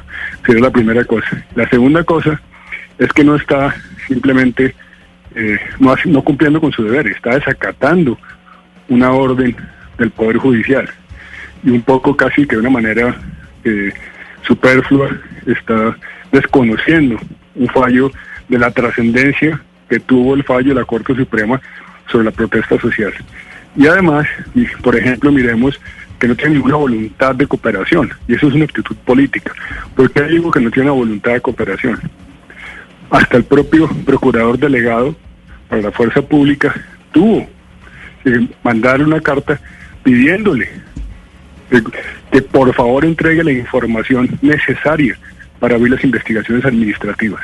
Cuando el ministro se niega a entregar la información que reposa en sus manos, es una responsabilidad política por la cual tiene que responder y por la cual tiene que someterse a un debate político. Sí, usted ha dicho, señores ministro Gabriel Silva, que el, el actual ministro Carlos Holmes Trujillo no tiene el control de la fuerza pública, es lo que yo le he entendido. Eh, pero ¿por qué razón lo dice usted? Hay quienes incluso han planteado que después del proceso de paz la fuerza pública se dividió, se polarizó, que algunos mandos eh, quedaron de parte del proceso y otros en contra del proceso. Mejor dicho, hay santistas y uribistas dentro de la fuerza pública. ¿Usted está de acuerdo que eso está pasando también en, al interior de las fuerzas militares de Colombia? Eh, me parece importante la pregunta en el sentido de que cuál es la actitud de la fuerza pública frente al proceso de paz. La que le señala el poder civil. Si el poder civil, el presidente y de ahí para abajo, incluyendo el ministro, muestran un desdén, una falta de compromiso, una, una actitud de no cumplir lo pactado, eso se permea a la fuerza pública porque la fuerza pública fue muy disciplinada en acatar, apoyar y respaldar el proceso de paz, que no es fácil para la fuerza pública. Hay que entender que pues el enemigo es el que se está desmovilizando y eso requiere un manejo político y una sensibilidad especial. Desafortunadamente, la falta de la directriz política de que se debe respetar ese proceso y que se debe respetar los derechos humanos y que se debe respetar el derecho humanitario internacional todo eso, esa falta de direccionamiento y de directrices, como señala Rodrigo, que son directrices que se ven desde el ministro, se ven hasta en los gestos, no solo en las palabras. Entonces, eso está haciendo falta y sí creo que tenemos una fuerza pública desafortunadamente dividida. No lo diría dividida políticamente, como usted la menciona, en personalismos, pero sí en actitudes frente a la democracia y frente al proceso de paz. Esta es una pregunta para los dos, pero se la pregunto primero al exministro Rodrigo Rivera. En este debate, en esta situación que le pasa al ministro de la Defensa, hay voces como la del senador Gustavo Petro que han planteado separar a la policía del Ministerio de Defensa. ¿Es esto una opción que, digamos, puede contribuir a reducir estas tensiones o es un retroceso?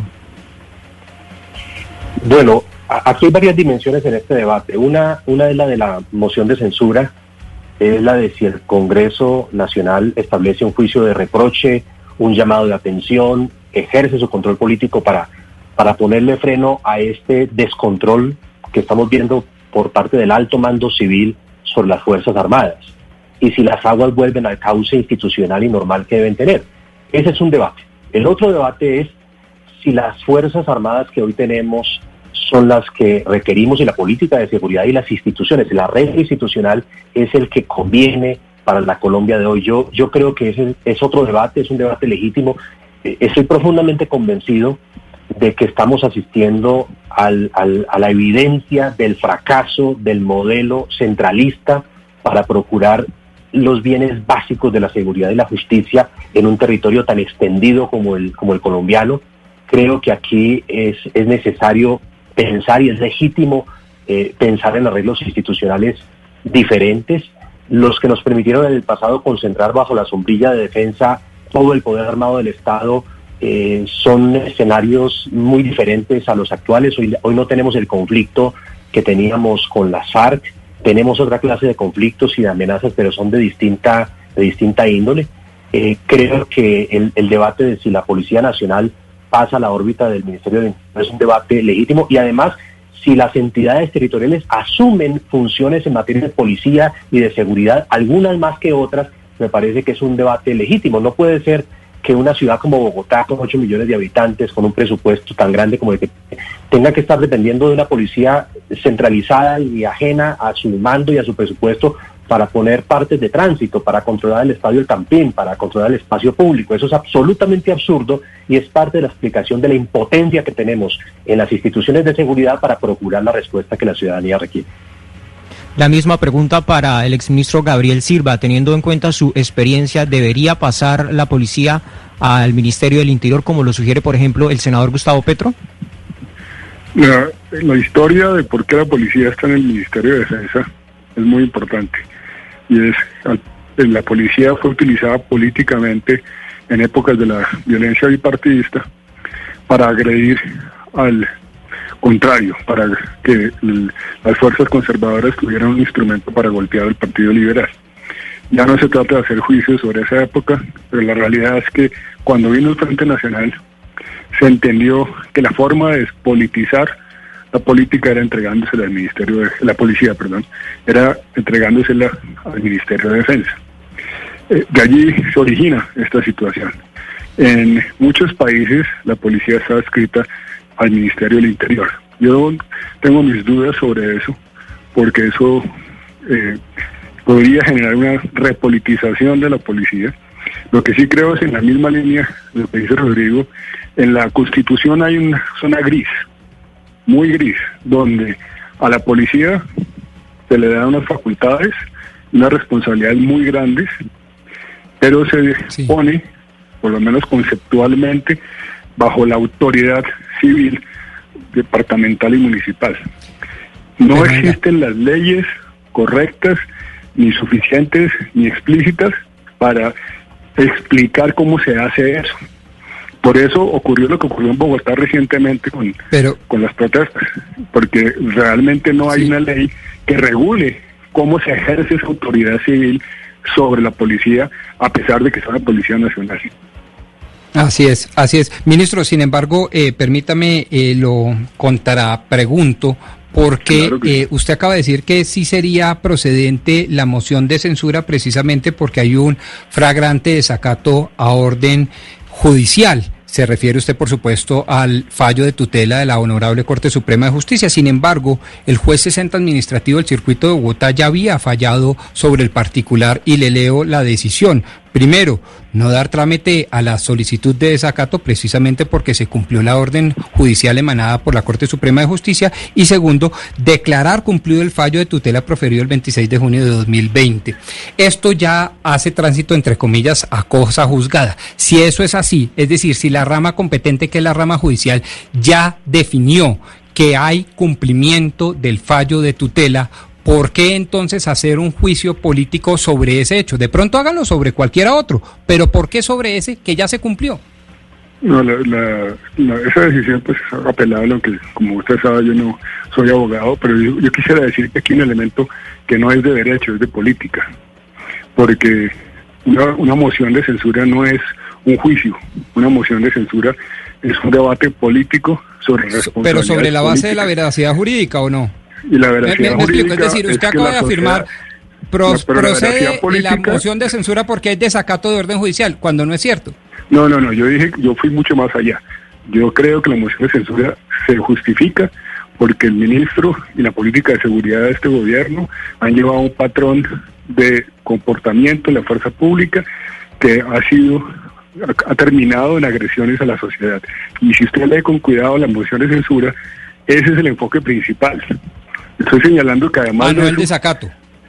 El desacato son los elementos políticos que se destacan, como, se, como es también el que existan solicitudes de la Procuraduría para que el ministro cumpla con su deber. Entonces, es un debate político basado en la responsabilidad política del ministro. Y entonces ahora para terminar, porque ya se nos acaba, se nos va acabando el tiempo, yo quiero preguntarle también a los dos. Se viene esta moción de censura, pero ya los votos, pues se sabe que no va a prosperar. Pero qué tanto impacto realmente tiene, a pesar de que no prospere la, la moción, sobre el ministro, porque lo vimos con, eh, con el exministro Botero, que a pesar de que no prosperó, pues después de eso lo cambiaron. ¿Usted cree, exministro Rivera, y además usted también que estuvo en ese, en ese cargo, qué tanto golpea una moción eh, a un ministro? Sí, creo que creo que lo afecta, eh, pero un poco la suerte de, del ministro y, qué tan fuerte o de, de la, de la, del debate de censura depende a mi juicio de los partidos que están en el centro. Eh, hay unos partidos que están comprometidos con el gobierno a ultranza, que defienden cualquier cosa que haga el gobierno, cualquier cosa que diga el ministro, eh, son minoritarios, no tienen mayorías. Hay otros partidos que están en la oposición a ultranza eh, que van a estar acechando para tumbar a cualquier ministro que esté eh, de la cuerda floja en, en un debate de esta naturaleza. Creo que la gran oportunidad para los partidos que están en el centro y lo que la sociedad les pide a esos partidos es que actúen de manera que sirva a las instituciones y sirva el clima eh, democrático que requiere el país. Hay juicios de reproche que deben hacerse, hay llamados de atención que deben hacerse. El ministro sobrevive a esta moción de censura creo que debería ser la consecuencia de, de, reconocer que ha habido fallas, de reconocer que se requiere un viaje, que se requiere un, un, un volver al, al carril adecuado en la conducción civil, el control, la dirección, la disciplina e incluso la comunicación por parte del Poder Civil al más alto nivel frente a las Fuerzas Armadas. No puede ser simplemente una consecuencia de que se reparta mermelada, que podría ser algunas explicaciones que, que, que, terminen dando lugar a ese, a ese resultado y por lo tanto salgan envalentonadas de este debate las malas actitudes que deben ser corregidas. Pues nos empezamos a preparar a esos debates de moción eh, de censura que va a tener el ministro Carlos Holmes Trujillo, el primero en la Cámara y el segundo en Senado. A los exministros Gabriel Silva y Rodrigo Rivera, los dos exministros de Defensa, mil gracias por haber estado con nosotros y también ayudarnos a entender un poco qué es lo que está pasando con esa cartera que la vemos hoy en día durante este gobierno un poco en crisis cuando era, si no si no sigue siendo, pero era junto a Hacienda, la cartera más importante de, de cualquier gobierno. Exministro Silva, mil gracias. Camila, muchísimas gracias y cuando se ofrezca aquí estamos disponibles. Claro que sí, un saludo muy especial. Lo mismo para usted, doctor Rivera. Gracias, Camila. Dios le pague. Gracias. Lo cierto es que políticamente esto no va a prosperar. Pero Pombo, ¿será que usted que es el más cercano al gobierno y tiene más información que nosotros sobre lo que pueda pasar en el gobierno del presidente Iván Duque, Carlos Holmes, que quiere ser candidato, no es un secreto para nadie, tiene hasta marzo para poderse retirar si no quiere inhabilitarse. ¿Será que lo dejan hasta marzo, a pesar de que tenga eh, debates de moción de censura tanto en Cámara como en Senado?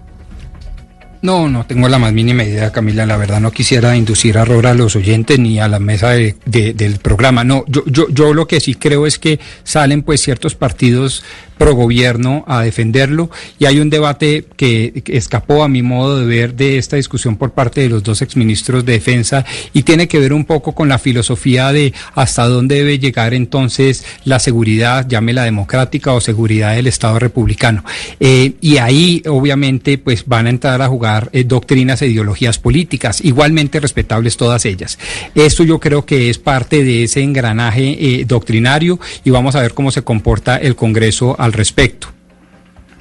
A mí me parece, Pombo y Camila, que hay que aclarar un tema, Pombo, que usted le fue preguntando a los exministros diciendo que es que un juez ya había fallado y había dicho que el ministro, el ministro Carlos Gómez Trujillo no había, digamos, incurrido en desacato. Y pues yo sí le quiero decir que usted está basándose en una acción de tutela y en una providencia judicial del 22, del 20 de agosto. De agosto y, la, Corte Suprema de Justicia, la tutela del Corte Suprema de Justicia fue del 22 de septiembre, evidentemente. Y yo sí tenía, yo, sí, yo quedé perpleja cuando usted hizo esa pregunta, porque yo sí no tenía registrado que el tribunal que tiene que decir sobre el desacato ya hubiera fallado. El tribunal, en este momento, el Tribunal Superior está decidiendo sobre ese desacato. Y hay que aclarar los la justicia no ha dicho que Carlos Holmes Trujillo eh, cumplió con la tutela. Entonces usted está utilizando un fallo de otra tutela por allá de julio para decir que es que ya la, la, justicia se pronunció. No, no, no, no. No, porque se le viene decir, no, no, perdóneme. Entonces, yo primero fue el primero que dije la fecha, o no, 20 de agosto del 2020. Segundo, di la fuente. Pero entonces, ¿por qué está mezclando un fallo de un tema aparte no, con no, señora, no, señora, porque si usted coge la citación en la moción de censura,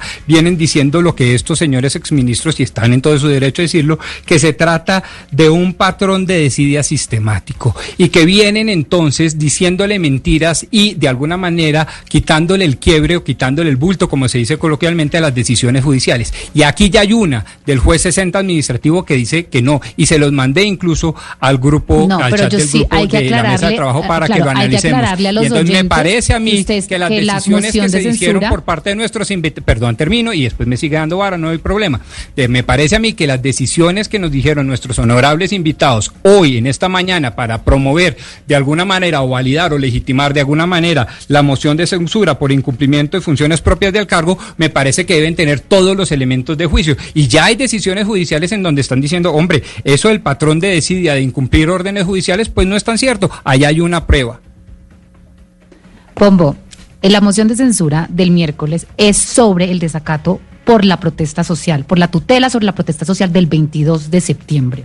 Hay que aclarar a los oyentes que esto aún la justicia no se ha pronunciado si hubo o no hubo desacato. Entonces, si la moción de censura está alrededor de este tema, usted no puede decir que una que, que porque el ministro eh, en una de, un, desacato la justicia le dio la razón sobre un tema que no tiene nada que ver con esto, entonces eso ya prueba que es que el ministro no ha incumplido sistemáticamente las órdenes de la justicia. Lo, eh, que yo quiero aclarar simplemente es que la justicia en este momento la justicia en este momento no, ha fallado pero, con, un, con un fallo usted, y eso es inducir en error, eso, es inducir en error, eso es manipular, eso es eso es coger un un fallo de un desacato y decir que por eso prueba de que, el ministro ha cumplido. Yo les estoy diciendo que los jueces dicen que no. Pero Pombo en un caso, no, los jueces no han dicho que no. y, se, puede ah, llevar una sorpresa cuando el tribunal falle en contra de lo que usted está diciendo. Es uno, es uno, Pombo, es uno. Usted le hace todo lo que ha pasado. Ha pasado que ahí hay una prueba y esa sí no la tenemos en cuenta porque Pero es que pero Pombo, ¿por qué va a tener en cuenta esa prueba si es que estamos en la, la citación es por otra un tema por otro tema distinto? no, señores, de una orden y aquí no lo dijeron los dos exministros, es una política de estadio, patrones de decide incumplimiento No, pero es que no importa lo que digan los exministros, es lo que es lo que dice la citación de los congresistas